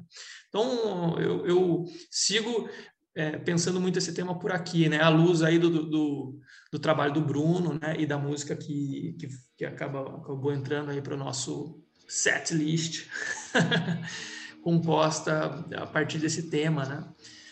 né? Nessa música Tópicos e Tópicos, né? Entrar na conversa, que tocou muita coisa que, que, é, que tem a ver com, com, com, comigo, assim, mas eu, eu, eu não queria deixar de, de falar da, né, dessa figura fundamental já que falou da Samarco, né, da, da questão é, é, aí que envolve o Rio Doce, eu quero falar um pouquinho dessa questão que tem uma... Bom, vocês vão entender porque que tem uma relação direta com o meu trabalho. Mas é, é, quero ler, antes de mais nada, um trechinho aqui do, do Ailton Krenak, nesse livro. O, o Bruno até fez ali maldade comigo, me deu aquela humilhada, porque eu mostrei o PDF, ele mostrou o livro de verdade. Aí, olha só, é, o, o Ailton Krenak está falando aqui da, da, ida dele em Portugal para fazer algumas conferências e tal, e falar na universidade, né? Então ele está lá assim, meio sem saber. Aí ele, bom, olha só essa, essa passagem que eu gostaria de ler para vocês. É, estar com aquela turma me fez refletir sobre o mito da sustentabilidade, inventado pelas corporações para justificar o assalto que fazem à nossa ideia de natureza. Fomos, durante muito tempo, embalados com a história de que somos a humanidade. Enquanto isso, enquanto o seu lobo não vem, fomos nos alienando desse organismo de que somos parte, a Terra, e passamos a pensar que ele é uma coisa e nós outra, a Terra e a humanidade. Eu não percebo onde tem alguma coisa que não seja natureza. Tudo é natureza. O cosmos é natureza. Tudo em que eu consigo pensar é natureza. Li uma história de um pesquisador europeu do começo do século XX que estava nos Estados Unidos e chegou ao território dos Hopi. Ele tinha pedido que alguém daquela aldeia facilitasse o encontro dele com uma anciã que ele queria entrevistar. Quando foi encontrá-la, ela estava parada perto de uma rocha. O pesquisador ficou esperando até que falou: Ela não vai conversar comigo, não? Ao que seu facilitador respondeu: Ela está conversando com a irmã dela. Mas é uma pedra. E o camarada diz: qual é o problema? Tem uma montanha rochosa na região onde o Rio Doce foi atingido pela lama da mineração. A aldeia Krenak fica na margem esquerda do rio. Na direita tem uma serra. Aprendi que aquela serra tem nome, Taco Crack, e personalidade. De manhã cedo, de lá do terreiro da aldeia, as pessoas olham para ela e sabem se o dia vai ser bom ou se é melhor ficar quieto. Quando ela está com uma cara do tipo, não estou para conversa hoje, as pessoas já ficam atentas. Quando ela amanhece esplêndida, bonita, com nuvens claras sobrevoando a sua cabeça, toda enfeitada, o pessoal fala: pode fazer festa, dançar, pescar, pode fazer o que quiser. Então, pra, é, né, vou, vou, só abreviar aqui para entender o sentido dessa integração das coisas. Né? Assim como aquela senhora Hoppe que conversava com a pedra, sua irmã, tem um monte de gente que fala com as montanhas. No Equador, na Colômbia, em algumas das regiões dos Andes, você encontra lugares onde as montanhas formam casais. Tem mãe, pai, filho, tem uma família de montanhas que troca afeto, faz trocas. E as pessoas que vivem nesses vales fazem festa para essas montanhas, dão comida, dão presentes, ganham presentes das montanhas. Por que essas narrativas não nos entusiasmam? Porque elas vão sendo esquecidas e apagadas em favor de uma narrativa globalizante, superficial, que quer contar a mesma história para a gente? Então, essa passagem do Krenak eu gostaria de destacar, mas assim, eu vou retomar a questão da, da Samarco e da, da mineração da Vale, né, é, é, via, né, a Samarco é, Billington, né, em Mariana, e é, porque eu, por ocasião né, é, é da, do pós-doutorado, eu fui fazer o pós-doutorado lá em Mariana, no ICHS, né, na, no Instituto de, é, é, de Ciências Humanas e Letras lá, e, e fiz o, o, o, o pós-doutorado nos estudos linguísticos lá, justamente é, pesquisando a questão da palavra-chave sustentabilidade em todos os conceitos relacionados a, a, a, ao rompimento da barragem de Mariana, barragem de Fundão, né? E, obviamente, que ao fazer esse trabalho é, mirando na linguagem, eu estava querendo buscar uma discussão que estava muito além dessa questão. E ao, minar, e ao pegar a palavra-chave sustentabilidade como palavra para pesquisar, eu também estou mirando num tensionamento crítico desse termo que vem sendo tomado, e o Krenak colocou muito bem ali, né, tomado como um termo aí para poder apaziguar uma série de, de, de, de tensões, vamos dizer, político-econômicas que vão foram se desenhando ao longo dessa, dessa, desse, vamos dizer, dessa encruzilhada, né? Ambiente, capital, né? Como é que essa fronteira é, é, se encontra, né? E bom, dentro, não vou nem entrar aqui nas questões relacionadas ao termo sustentabilidade e o seu uso nos contextos midiáticos relacionados à Mariana, mas eu também fiz uma espécie de, de, assim, de incursão na própria sociedade marianense, vivi um pouco do ambiente pós-Brumadinho. Desculpa, pós-Mariana, que depois eu também vivi o pós-Brumadinho. Minha mãe está bem pertinho do, do, outro problema lá. Mas, assim, no pós-Mariana, o que aconteceu? É, os moradores, principalmente de Bento Rodrigues, né, que foram ali os principais é, é, o distrito foi totalmente né, é, evacuado tudo, é, foram todos levados para Mariana, né, e, a princípio colocado ali em hotéis e tal, em, em, né, numa, numa, habitação social, enquanto não fosse resolvido o problema, e minerador e tal. Bom, a questão é que aí, aí foram alocados nas escolas, as crianças alocadas aí, Diego, entrando na sua esfera da educação, as crianças foram alocadas nas escolas, é muito legal, vários projetos acolheram, a mídia toda presente, aquela beleza toda, né? Tudo muito interessante, né? Uma espécie de solidariedade, de cidadania que é, às vezes ela fica muito adormecida, né?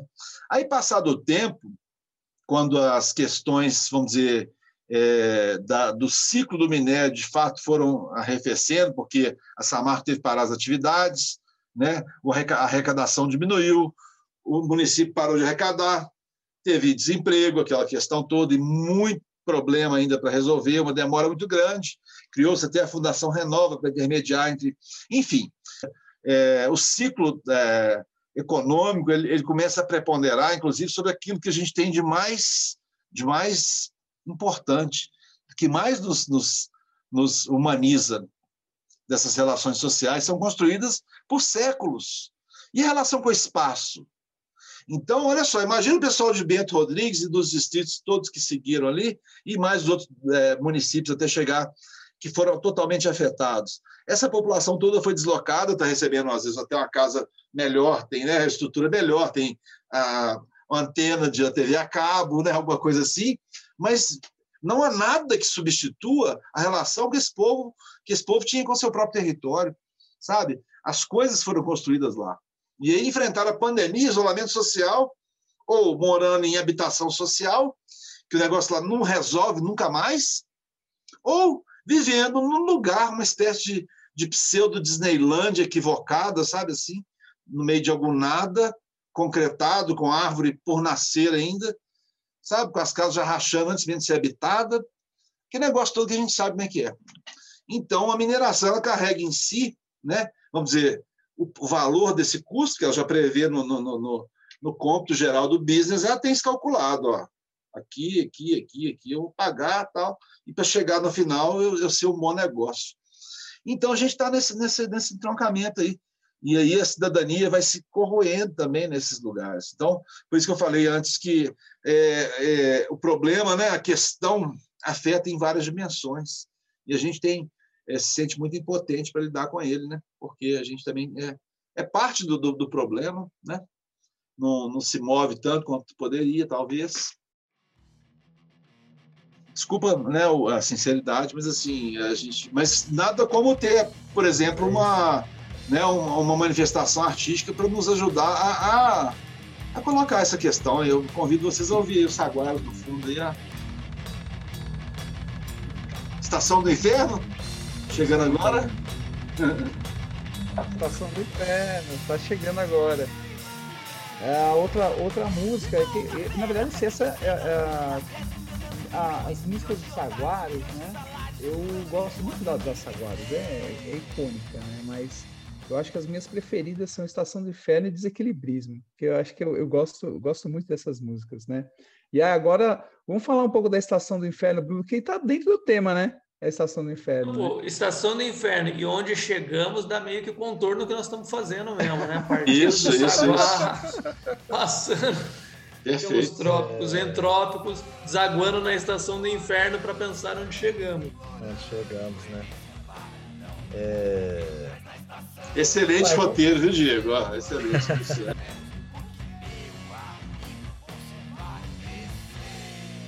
a Estação do Inferno é...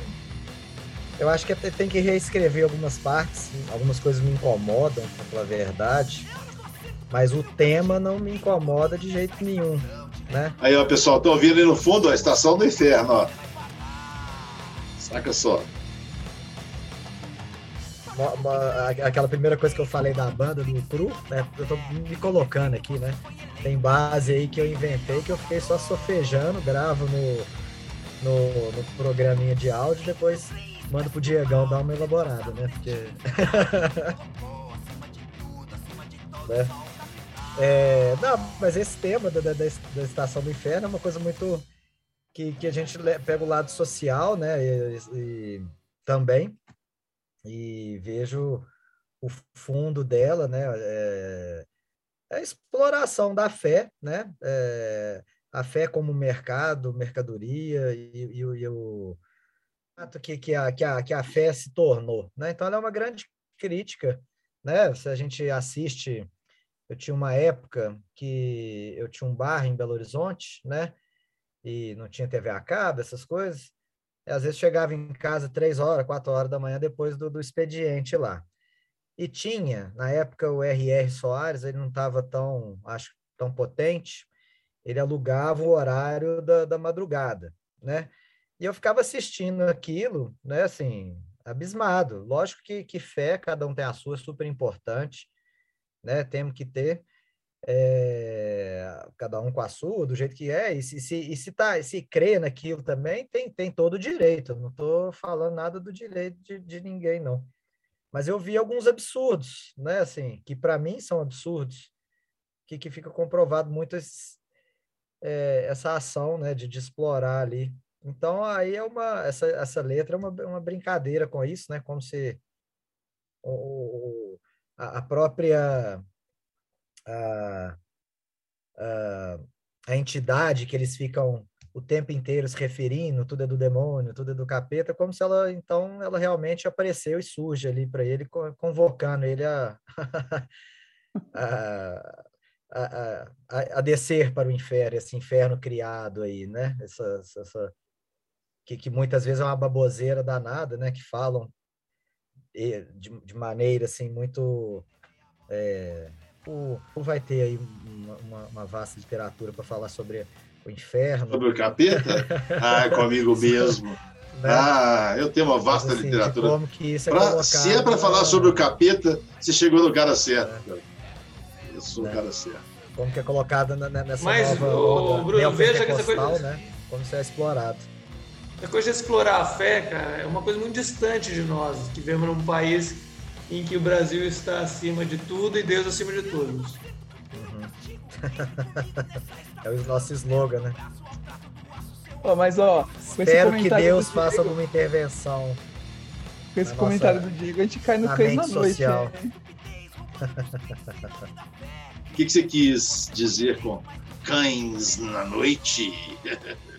É uma metáfora aí, né? É, que eu meio que tirei da minha realidade também, né? Porque ah, a gente faz, fica né, trabalhando pra caramba tal, e aí eu ia correr, eu queria correr, só sobrava assim, ah, dá para correr agora à noite, vou correr, né? E aí eu reparei que, eh, quer dizer, esse é um costume, né? A, a, que eu vejo assim aqui no bairro, o pessoal solta os cachorros à noite na rua, entendeu? E aí o que acontece é que os cachorros me perseguiam, entendeu? Eu tava correndo, os cachorros vinham atrás de mim, né? E a, a, eu reparava assim que era, eles faziam isso à noite, né? Então é, é, foi um, uma coisa assim, né? Sorrateira, né? Esses cães assim que, que atacam no escuro, né? E eu, eu, na verdade, o que eu vejo assim, né? Essa, esse, esse governo é um governo estelionatário, né? Porque ele tá, tá roubando a nossa vida, na verdade. Mas o, o que eu vejo, assim, o que eu via e comparava, assim, eu e percebia isso, era justamente, né, essa, essa eles se vestiam de um, uma, a, um pano preto, né, que seria justamente esse bando de mentira que eles propagam o tempo todo, né?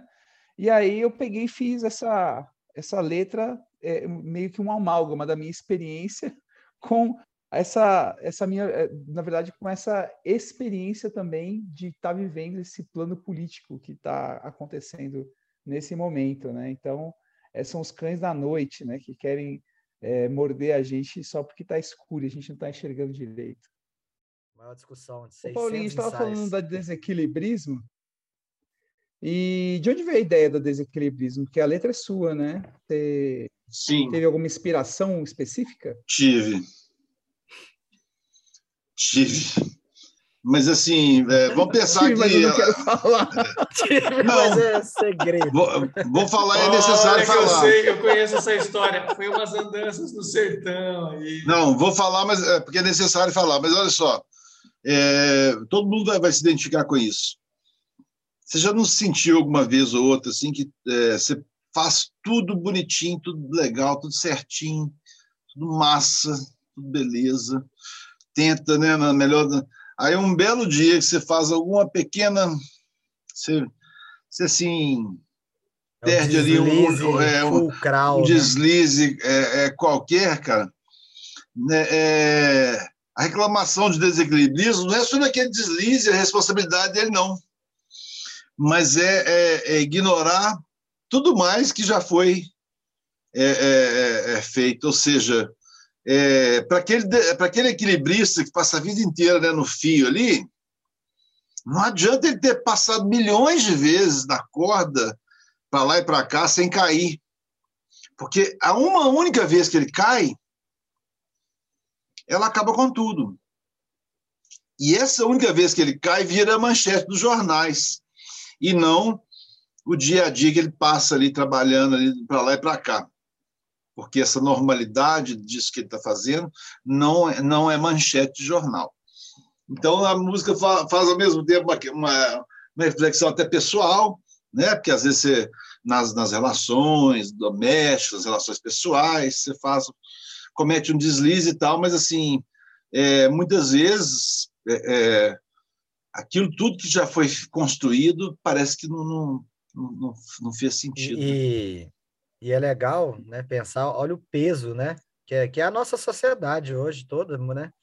Toda não, mas assim, é, esse peso, né, de, de, desses desses erros, né, que, que acabam às vezes até com criam famas, destrói outras e, e, e o peso dentro da, da, da, da, da sociedade mesmo, né, dessa sociedade que vive preocupado com o que, que o outro tá achando, o que que que, que aconteceu, o que que e, e, o que, que é criado em cima. Vamos pensar outros, né? cantando né? ela aí, Luciano, Bruno. Vamos pensar cantando ela aí, ó, a letra.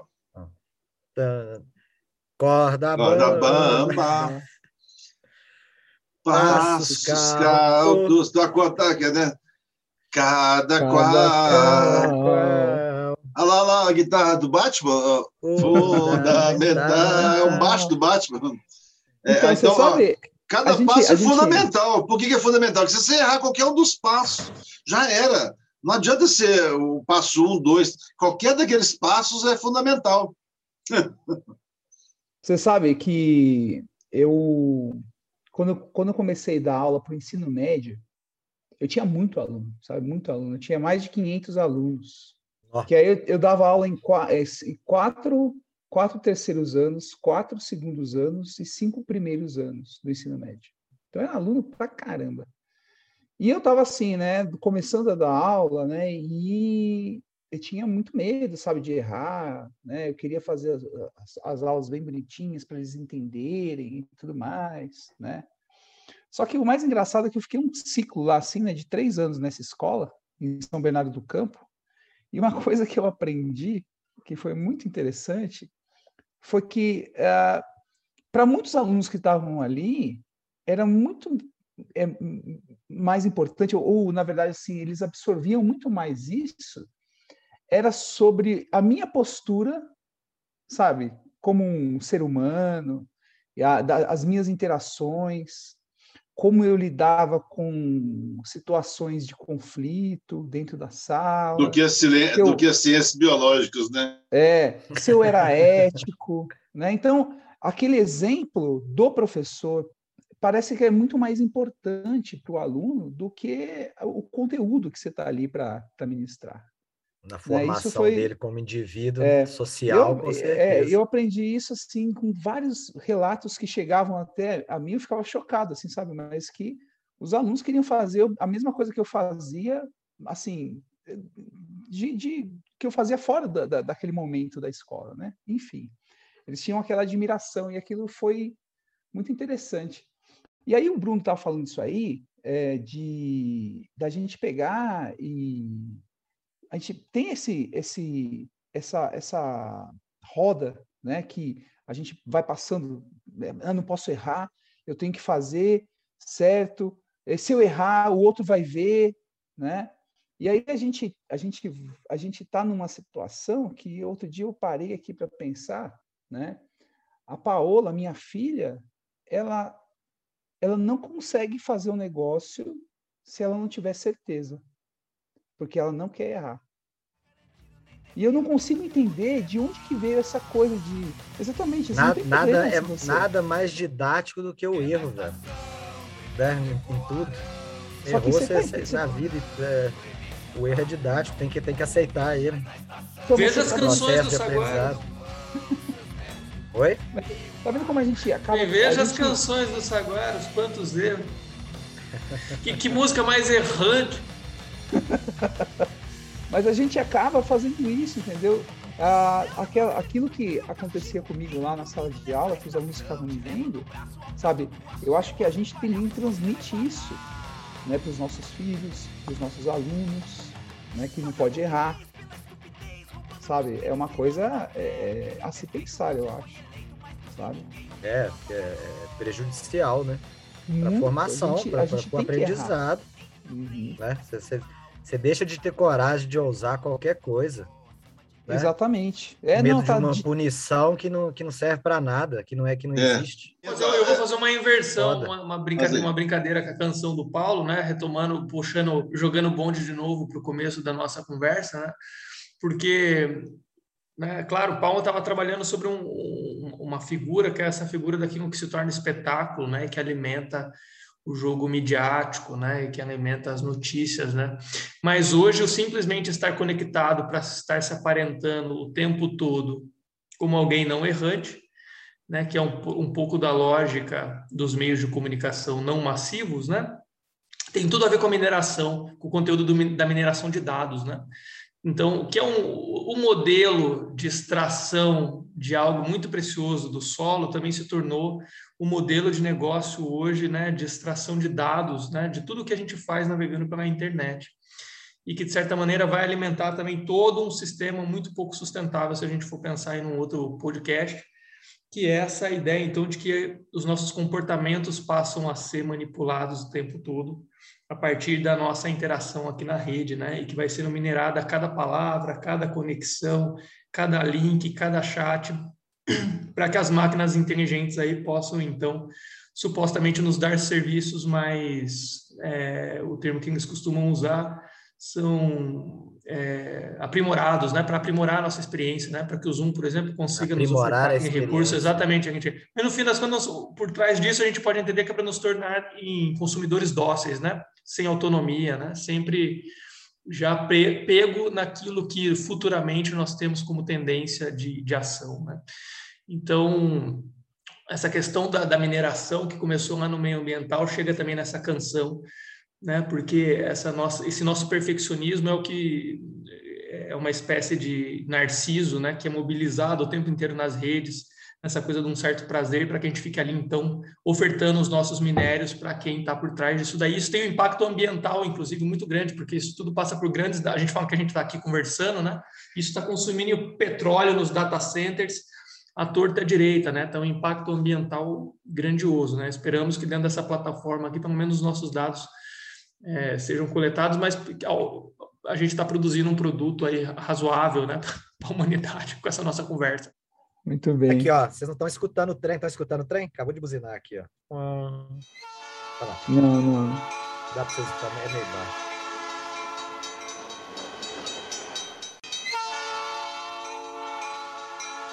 E trem bom, e trem bom nossa, senhora. nossa senhora. É, eu li o Arma Germes e Aço do, do Jared, Jared Diamond. Jared Diamond, isso mesmo. E aí é, vem toda essa história da revolução, a, a, a, é, a, revolução da agricultura, né?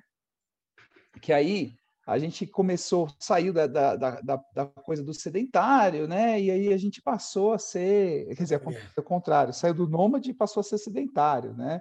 E uhum. aí começamos a mudar né, nossa relação com o mundo, e até um determinado momento que não dava mais para voltar atrás, né? A gente não conseguia mais voltar atrás porque aquele tipo de organização permitiu ter excedente, né? O que não acontecia quando a gente era coletor e caçador, nômade, né? Tendo excedente, né?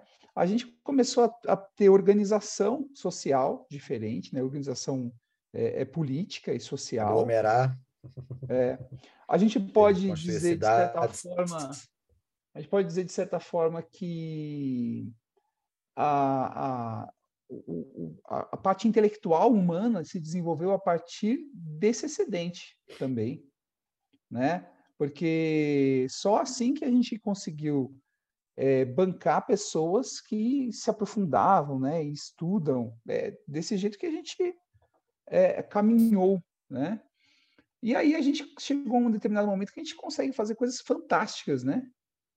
Fazemos coisas maravilhosas. E aí acontece, só que, só que aí, eu, a, a, aí a, a parte que eu acho que eu fico mais chocado, na verdade, é que a gente faz coisas tão interessantes, né? Só que a gente não está avaliando direito o que a gente está fazendo, né? E eu acho que é isso, entendeu? E a, a gente está num determinado. A gente está degradando o planeta, né? a gente está numa situação que eu também. Eu, assim, sinceramente, aí vem uma parte minha, assim, que é meio pessimista, assim. Eu não sei se isso tem muito volta, não. Porque.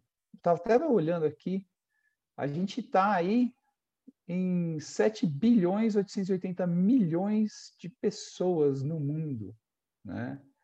Ah, e todos, todo mundo está envolto nessa máquina que é justamente a economia, né? Então a, o, o, mercado, né? O mercado está envolvendo todo mundo e todo mundo gira, né? Em torno disso daí e na verdade o mercado não está nem aí para a preservação da água, o mercado não está nem aí para a preservação do, do, do, das florestas, a, pre, a própria a nossa própria preservação parece que também não está nem aí, né? Eu recentemente eu li um livro do, do, do de é, mudança climática, já mostro para vocês ali, está aqui do meu lado ali, é, a Terra é, a Terra inabitável e assim é bem é bem desanimador assim, sabe? Ah, e aí eu acho que é essa história, a história de onde chegamos é justamente isso, de olhar e ver quantas coisas interessantes a gente conseguiu fazer, que a gente, a gente chegou nesse momento, né, que seria justamente nosso é, momento mais tecnológico, né, é, científico, assim, desenvolvimento, em, em questão de desenvolvimento, só que a gente está acabando com tudo, né? E a gente não é capaz de pegar se, e se organizar para reverter essa situação porque tá cheio de gente, né, com querendo fazer as coisas certas, né? Mas para fazer as coisas certas, nessa quantidade de pessoas que a gente tem no planeta, a gente tem que ser capaz de se organizar, se organizar para tentar reverter essa essa destruição, né? E aí isso eu não sei se a gente consegue fazer não. Então é assim, vamos aproveitar, né? Aproveitar. Eu, todo dia eu, tento aproveitar a minha vida. Eu acordo, aí eu vou tomar um banho, sei lá. Eu falo, nossa, olha um banho, água. Que eu fico pensando assim, até quando que eu vou ter uma, um, um momento que eu vou poder abrir o chuveiro e tomar um banho, né? Será que a gente vai ter esse recurso? Por quanto tempo? Né? Ah, e dentre outras coisas, né? Então, assim, eu tento mostrar para os meus filhos o quanto é importante a gente cuidar do nosso planeta, porque provavelmente a bomba vai sobrar para a mão deles, né? E também é, a, aproveitar, aproveitar enquanto a gente tem aí coisas boas, né, para viver na vida, porque eu acho assim que a gente vai sofrer um bocado aí no futuro. Assim, desculpa acabar assim o podcast com essa visão apocalíptica, assim, mas eu, é, é, eu acho que a gente tem que aproveitar a vida certeira, e tentar. Né? Oi? Hecatombe certeira. mas é complexo mesmo, não tem a organização social nossa que é imediatista, não consegue resolver problemas pequenos sociais, como que se depara diante a Terra, né? Com, uhum. com tanta de diversidade e tal. Sendo que justamente a diversidade talvez seria respeitar a diversidade e tudo, isso é o ideal, né? Mas realmente nós estamos num paradigma econômico aí sem que vai decrescer e alguma hora vai decrescer, que seja na amarra, né? A Terra Inabitável. David Wallace Wells. Esse mesmo. Beleza. Bom, gente, e aí, e aí, Paulinho, você você achou o que dessa letra aí, dessa música aí?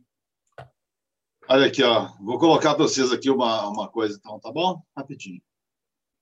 Peraí. Os milênios de humanidade com tanta ciência, com tanta experiência, com tanta sapiência. E me fala, em nome da solidariedade entre os povos, me fala aonde chegamos.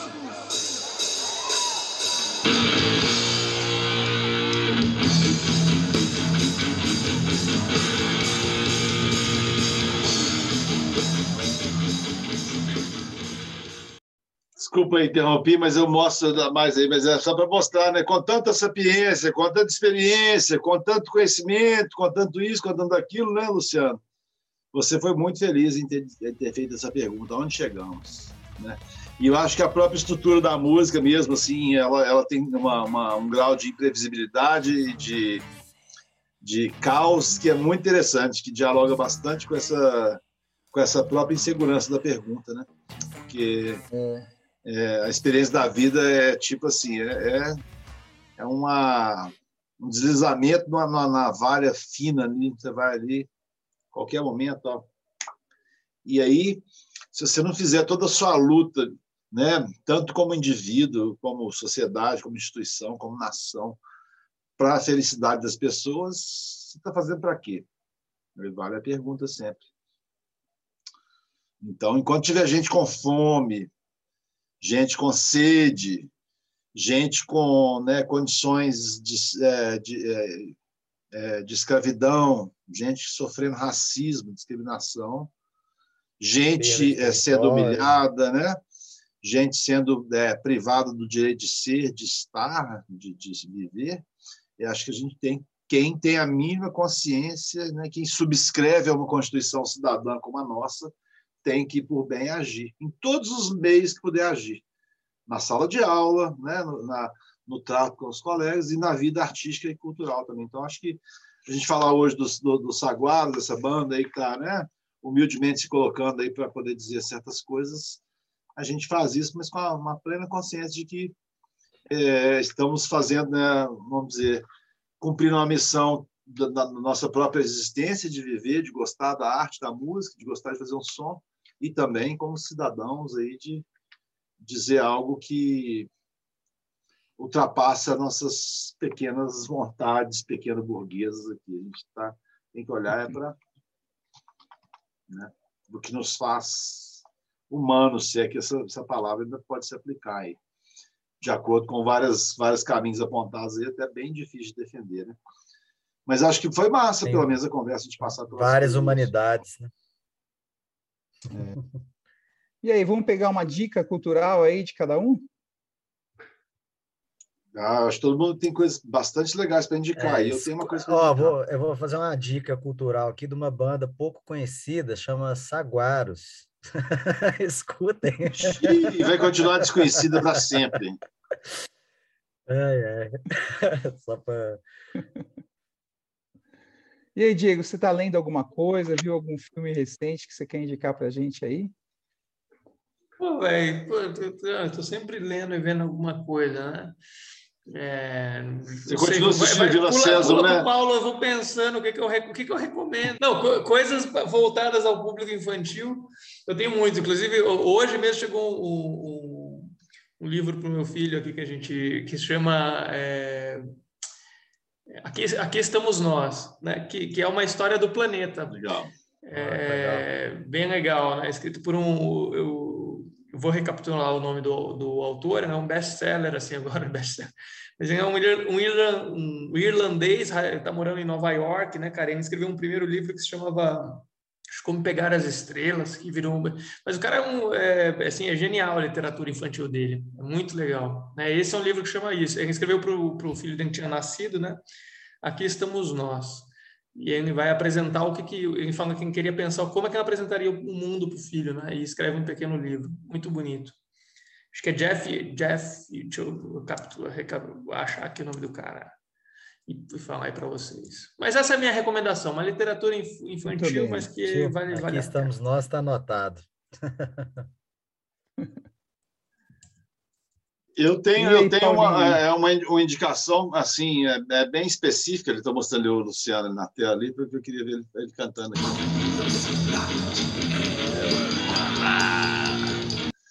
Curiosidade é humana, né? Se a curiosidade for humana mesmo, esses dias eu fui, fui exercer minha curiosidade e fui assistir um documentário chamado Seaspiracy. Quem já assistiu de vocês aqui?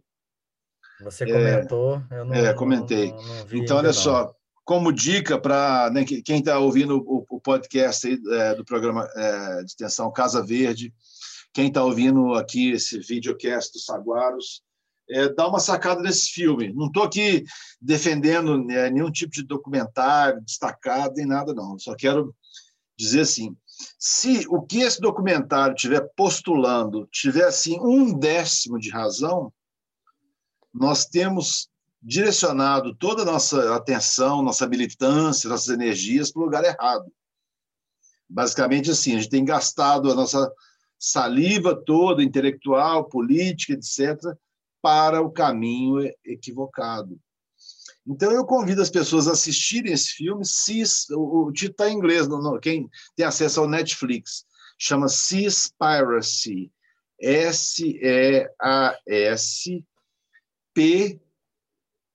I R A C Y, Seaspiracy.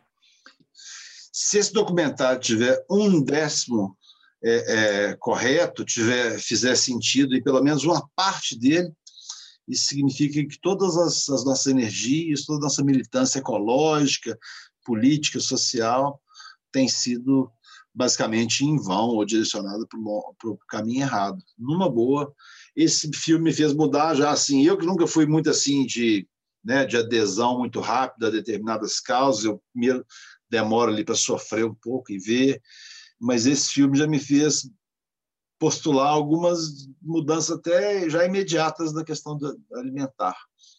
Então acho que vale a pena assistir refletir com seus colegas, suas, suas colegas aí, ver se esse filme tem, de fato, alguma razão. Porque se ele tiver razão, você vai concordar comigo, nós estamos no lugar errado, nós estamos olhando para o lugar errado, o problema errado. Assiste, então, para a gente conversar. Eu quero um dia debater sobre esse filme. Vale, inclusive, um podcast Casa, é, do, do programa Casa Verde sobre esse filme e também como sobre filmes como Bacurau, por exemplo, que trata o problema da água e tudo mais, né? Da sociedade. Uhum. Bom, é, eu não quero me alongar, não, mas assim, só terminando então na música Onde Chegamos, que foi a última que a gente comentou, com toda né, a ambientação inusitada que a música tem e tal, né? E aí uma, uma frase que o Luciano né, tão é, brilhantemente compôs lá, né? É, é, é, se a gente tem tanto potencial, né? Como é que a gente pode conceber que a, né, é, é, a gente não está dando conta do, dos, do, das questões mais elementares da vida, né? Era isso. Isso aí. É... Eu vou para um. Fiquei meio querendo pensar em filmes aqui, tinha pensado em Bacurau, né? Mas é... um que eu acho bem jocoso, que eu acho interessante, assim, filme nacional, e que foi produzido também de uma maneira muito, muito simples, né? Ah, com pouco orçamento e tal, e que mostra muito o ser humano, o tanto que a gente é individualista e tal, e, e é, um, é um filme, uma gozação, assim, mas é real, é O Cheiro do Ralo mostra muita gente, né? E ainda mais quando tem aquele o, o gosto de cheirar a própria o próprio a própria merda feita, né? Assim, é, ele é uma metáfora muito legal da, da, da nossa vida, assim, social, de alguns, né? Assim, eu acho, eu acho ele legal. e é um filme ao mesmo tempo feliz, né? Traje, tra, traje comédia, assim, né? é engraçado de ver. É, eu vou assistir esse aí, eu não assisti ainda não. Você nunca eu viu, vou... não? eu recapitulei não. aqui, né, cara, só para não deixar passar lá, já, que, já que eu acabei recomendando uma literatura infantil no podcast, chama aqui Estamos Nós, Notas sobre como viver na Terra, né, no planeta Terra. O nome do cara é Oliver Jeffs. Oliver, Oliver Jeffers, Jeffers, com yes. dois Fs e R-S. Oliver Jeffers é um irlandês aí que está escrevendo uma literatura infantil bem bonita, tem tudo a ver com o nosso tema aí, se for para socializar com as crianças. Sou papai, vou, vou, vou correr atrás. É, eu vou eu vou fazer uma indicação de um livro, tá? Mas é um livro assim que eu, eu sou biólogo, né? E eu fui ler esse livro só no ano retrasado. Só que ele veio assim que nem uma bomba na minha cabeça, assim, sabe? Que é impressionante, porque é do Aldous Huxley, né? E esse livro aí, né, do, do é, é, Paulinho Admirável Mundo Novo, não? Não, travou não. Não travou não. É Admirável Mundo Isso, Novo? Admirável Mundo Novo. E o Admirável um Mundo clássico Novo da distopia é muito interessante porque eu fico hoje em dia, né? Eu li esse livro assim recentemente, fico pensando que o o Huxley escreveu isso lá atrás, em 1930, se eu não me engano, né? E é tão interessante que parece é, hoje em dia a gente vive num momento que a gente está parece que a gente está formando assim uma é, é, é, uma desconexão entre pessoas e aí a gente vê pessoas que se apoiam em fatos e discutem os fatos, e tem pessoas que uh, não querem saber dos fatos, elas preferem acreditar naquilo que melhor convém, né? Que aí a gente percebe essa, essa coisa e eu não sei em que momento isso daí de repente pode formar uma ruptura. e aí então é, eu acho interessante ler esse livro e pensando até na nossa na, na nossa atual sociedade como se fosse uma, uma pré um pré-mundo novo, né? um pré-admirável mundo novo. Né? Então, seria bem interessante é, essa leitura no, nos dias de hoje também.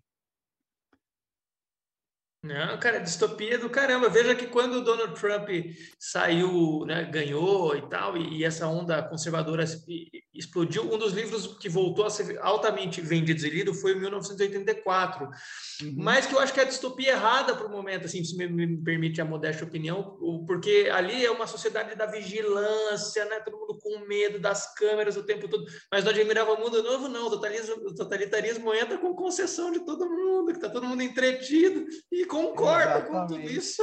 Isso é, é, é, é para mim o Aldous Huxley está muito mais na crista da onda neste momento. Então, pessoal, vamos caminhando aí para o encerramento desse, de mais um podcast do programa de extensão Casa Verde. É, né, esse bate-papo descontraído aí com a banda bem desconhecida, né? É, chamada Saguaros, né? Composta por esses quatro professores, dois dos quais são membros aqui do, do programa de extensão Casa Verde, os outros dois querem entrar, mas a gente não quer deixar entrar, porque o programa já está lotado, né? Seja como for, é, encerramos aí mais essa edição né, do podcast do, do, do, com muito bom humor, mas com abordando questões sérias, né? Não, Boa tá noite, ótimo. pessoal. Valeu demais. Foi uma maravilha participar. Sigam os Saguaros aí nas nossas redes sociais. Assistam a gente no YouTube. Nem sei mais qual tube que a gente tem, mas algum tube a gente deve ter aí, né, é, além dos vídeos. Então, por favor, é, vai lá, e fica sócio do nosso canal no YouTube lá, porque a gente vai ganhar milhões de dinheiros para poder investir nas causas que a gente acredita que são é, nobres, tá bom? Então, passando a palavra agora para o Diego, meu querido. Tchau, pessoal. Valeu! Valeu, valeu, valeu. Boa noite, né? Eu me somo aí ao Paulo. Recomendo que você, que, que você veja e ouça os inúmeros vídeos do, do, do Saguaros disponíveis no, no, YouTube com as nossas canções aí que a gente passou a noite comentando, né, cara? Então, eu sou, uma, eu sou, eu sou um otimista é, não romântico, não um otimista assim, mais criterioso, eu diria, né? Eu diria que quando eu me lembro do Ferreira Goulart, deixo de mensagem final essa ideia de que quando não há caminhos, os pés no chão os encontrarão. Vamos para a próxima, segura aí, Bruno. É, agradecer a todo mundo que está assistindo, né? É, eu acho que minha mensagem ela é a gente aproveitar essa leitura que eu acho que a gente faz muito, eu faço particularmente muito pessimista da, da, desse nosso futuro ecológico, futuro social, né? É complicado, estamos numa situação muito complexa do mundo, cada vez mais, mas ter essa consciência pessimista é, é, é saber que, que, que, há uma vontade de querer mudar, né? De, eu vejo as coisas, então isso é uma mensagem assim, ao mesmo tempo que vai para um otimismo da gente tentar agir, cada um nas suas, suas seus núcleos e bolhas da, da melhor maneira possível e, e, tentando politicamente, seja na arte, seja em outras atuações, para melhorar a nossa situação, né? Temos aí Eu... nossas filhinhas e filhinhos, né? Lindos, maravilhosos, que nos preocupam muito. Queremos sempre deixar um mundo melhor para o próximo, né? Isso é ser ecológico. Eu tinha falado de fundo do poço só para provocar mesmo. Mas nós quatro aqui, nós somos professores. A nossa profissão não admite derrotismo, não. A gente tem que saber, a gente tem que acreditar no que está do outro lado da montanha lá. Senão não precisamos ir para a sala de aula mais não vai, vai embora, encontra outra coisa para fazer. Se você for professor, for educador, você acredita que tem alguma coisa a ser construída lá. É isso aí, Paulinho. É, eu tô, eu tô falando, colocando aqui, mas eu acho que é isso mesmo que o Bruno falou, sabe? A gente é, olha, né? É, a gente olha com, com, com bastante sinceridade para o mundo que está em volta da gente e a gente está vendo um monte de coisas ruins, né? Então, é, eu imagino a cabeça do Bruno, né, nesse tempo que ele fez o doutorado dele, ele tinha que pesquisar, ele foi lá casas e viu aquilo, todo, todo aquele horror né, do, da, daquela destruição, e que demora. Né? É, eu estava lendo assim, uma boa perspectiva, se tiver um trabalho muito bom em cima daquele lugar que teve a mineração, tem uma recuperação aí de 100, 150 anos daquele local, pode ficar interessante de novo. Então, Terra arrasada. Isso. E a gente tem que pegar e, e, justamente fazer isso que o Paulo falou. A gente tem que pegar e acreditar que tem uma coisa diferente do outro lado da montanha, né? Então temos que é, ver a, a situação, reconhecê-la né? e agir. Né? Então a gente precisa agir. E nós como professores, né? E agora nesse, nesse programa, nesse podcast, fazendo uma divulgação também, desse, dessas, dessas ideias, desses conhecimentos que são difíceis de estarem por aí, assim, é, sendo discutidos, né? Aí a gente tem essa oportunidade com esse podcast de poder levar essas informações e dar uma chacoalhada em todo mundo, né? Para vamos, vamos tentar é, é, é tornar as coisas melhores. É como se a gente estivesse afogando, né? O que não dá é para parar de nadar. A gente tem que continuar nadando, né? E aí, senão, se a gente não fizer nada, aí vai ser ruim, né? Vai ser bem ruim. Mas o importante é a gente chacoalhar todo mundo para, vamos lá, galera, vamos, vamos tornar esse mundo é, melhor, né? Ou ter uma perspectiva de um mundo melhor. Tá joia, gente? Falou, galera. Bola Obrigado, pra frente. É isso aí, é isso então, aí, então. Bom, dia, bom dia, boa tarde, boa, boa noite. Boa noite. Encerramos aqui Encerramos com mais, aqui mais um podcast, podcast do programa, de, programa extensão, de extensão Casa Verde. Casa Verde. Desta vez tivemos como convidados, convidados especiais, especiais a banda, a banda Saguaros, Saguaros de São João del Rei. São João del Rei professores Bruno Amarante, Amarante Luciano, Luciano Rivaroli, Rivaroli, Diego, Diego Souza, Mendes, Souza Mendes, e esse que vos, fala, vos fala, Paulo Henrique, Paulo Caetano. Henrique Caetano. Um abraço, um abraço, a, gente se vê, a gente se vê a qualquer, a momento, qualquer aí, momento nos aí palcos. Nos palcos e acompanhe o Saguaros pelas redes sociais, pelo YouTube. YouTube. Só procurar Saguaros. Não vai ser difícil de encontrar uma banda tão rara, tão cara e tão desconhecida. Esse episódio teve a trilha sonora da sonora da banda Guaros, com as músicas, as músicas Saguaros, Saguaros, Desequilibrismo, outros mesmos, mesmos, Cães na noite, aonde chegamos, Estação do Inferno, Trópicos, Trópicos Entrópicos. Entrópicos. Esse podcast foi editado, foi editado por Paulo Henrique Paulo Gaetano, Gaetano, com apoio de, com produção, apoio de produção, de Luciano, Luciano Rivaroli. Rivaroli.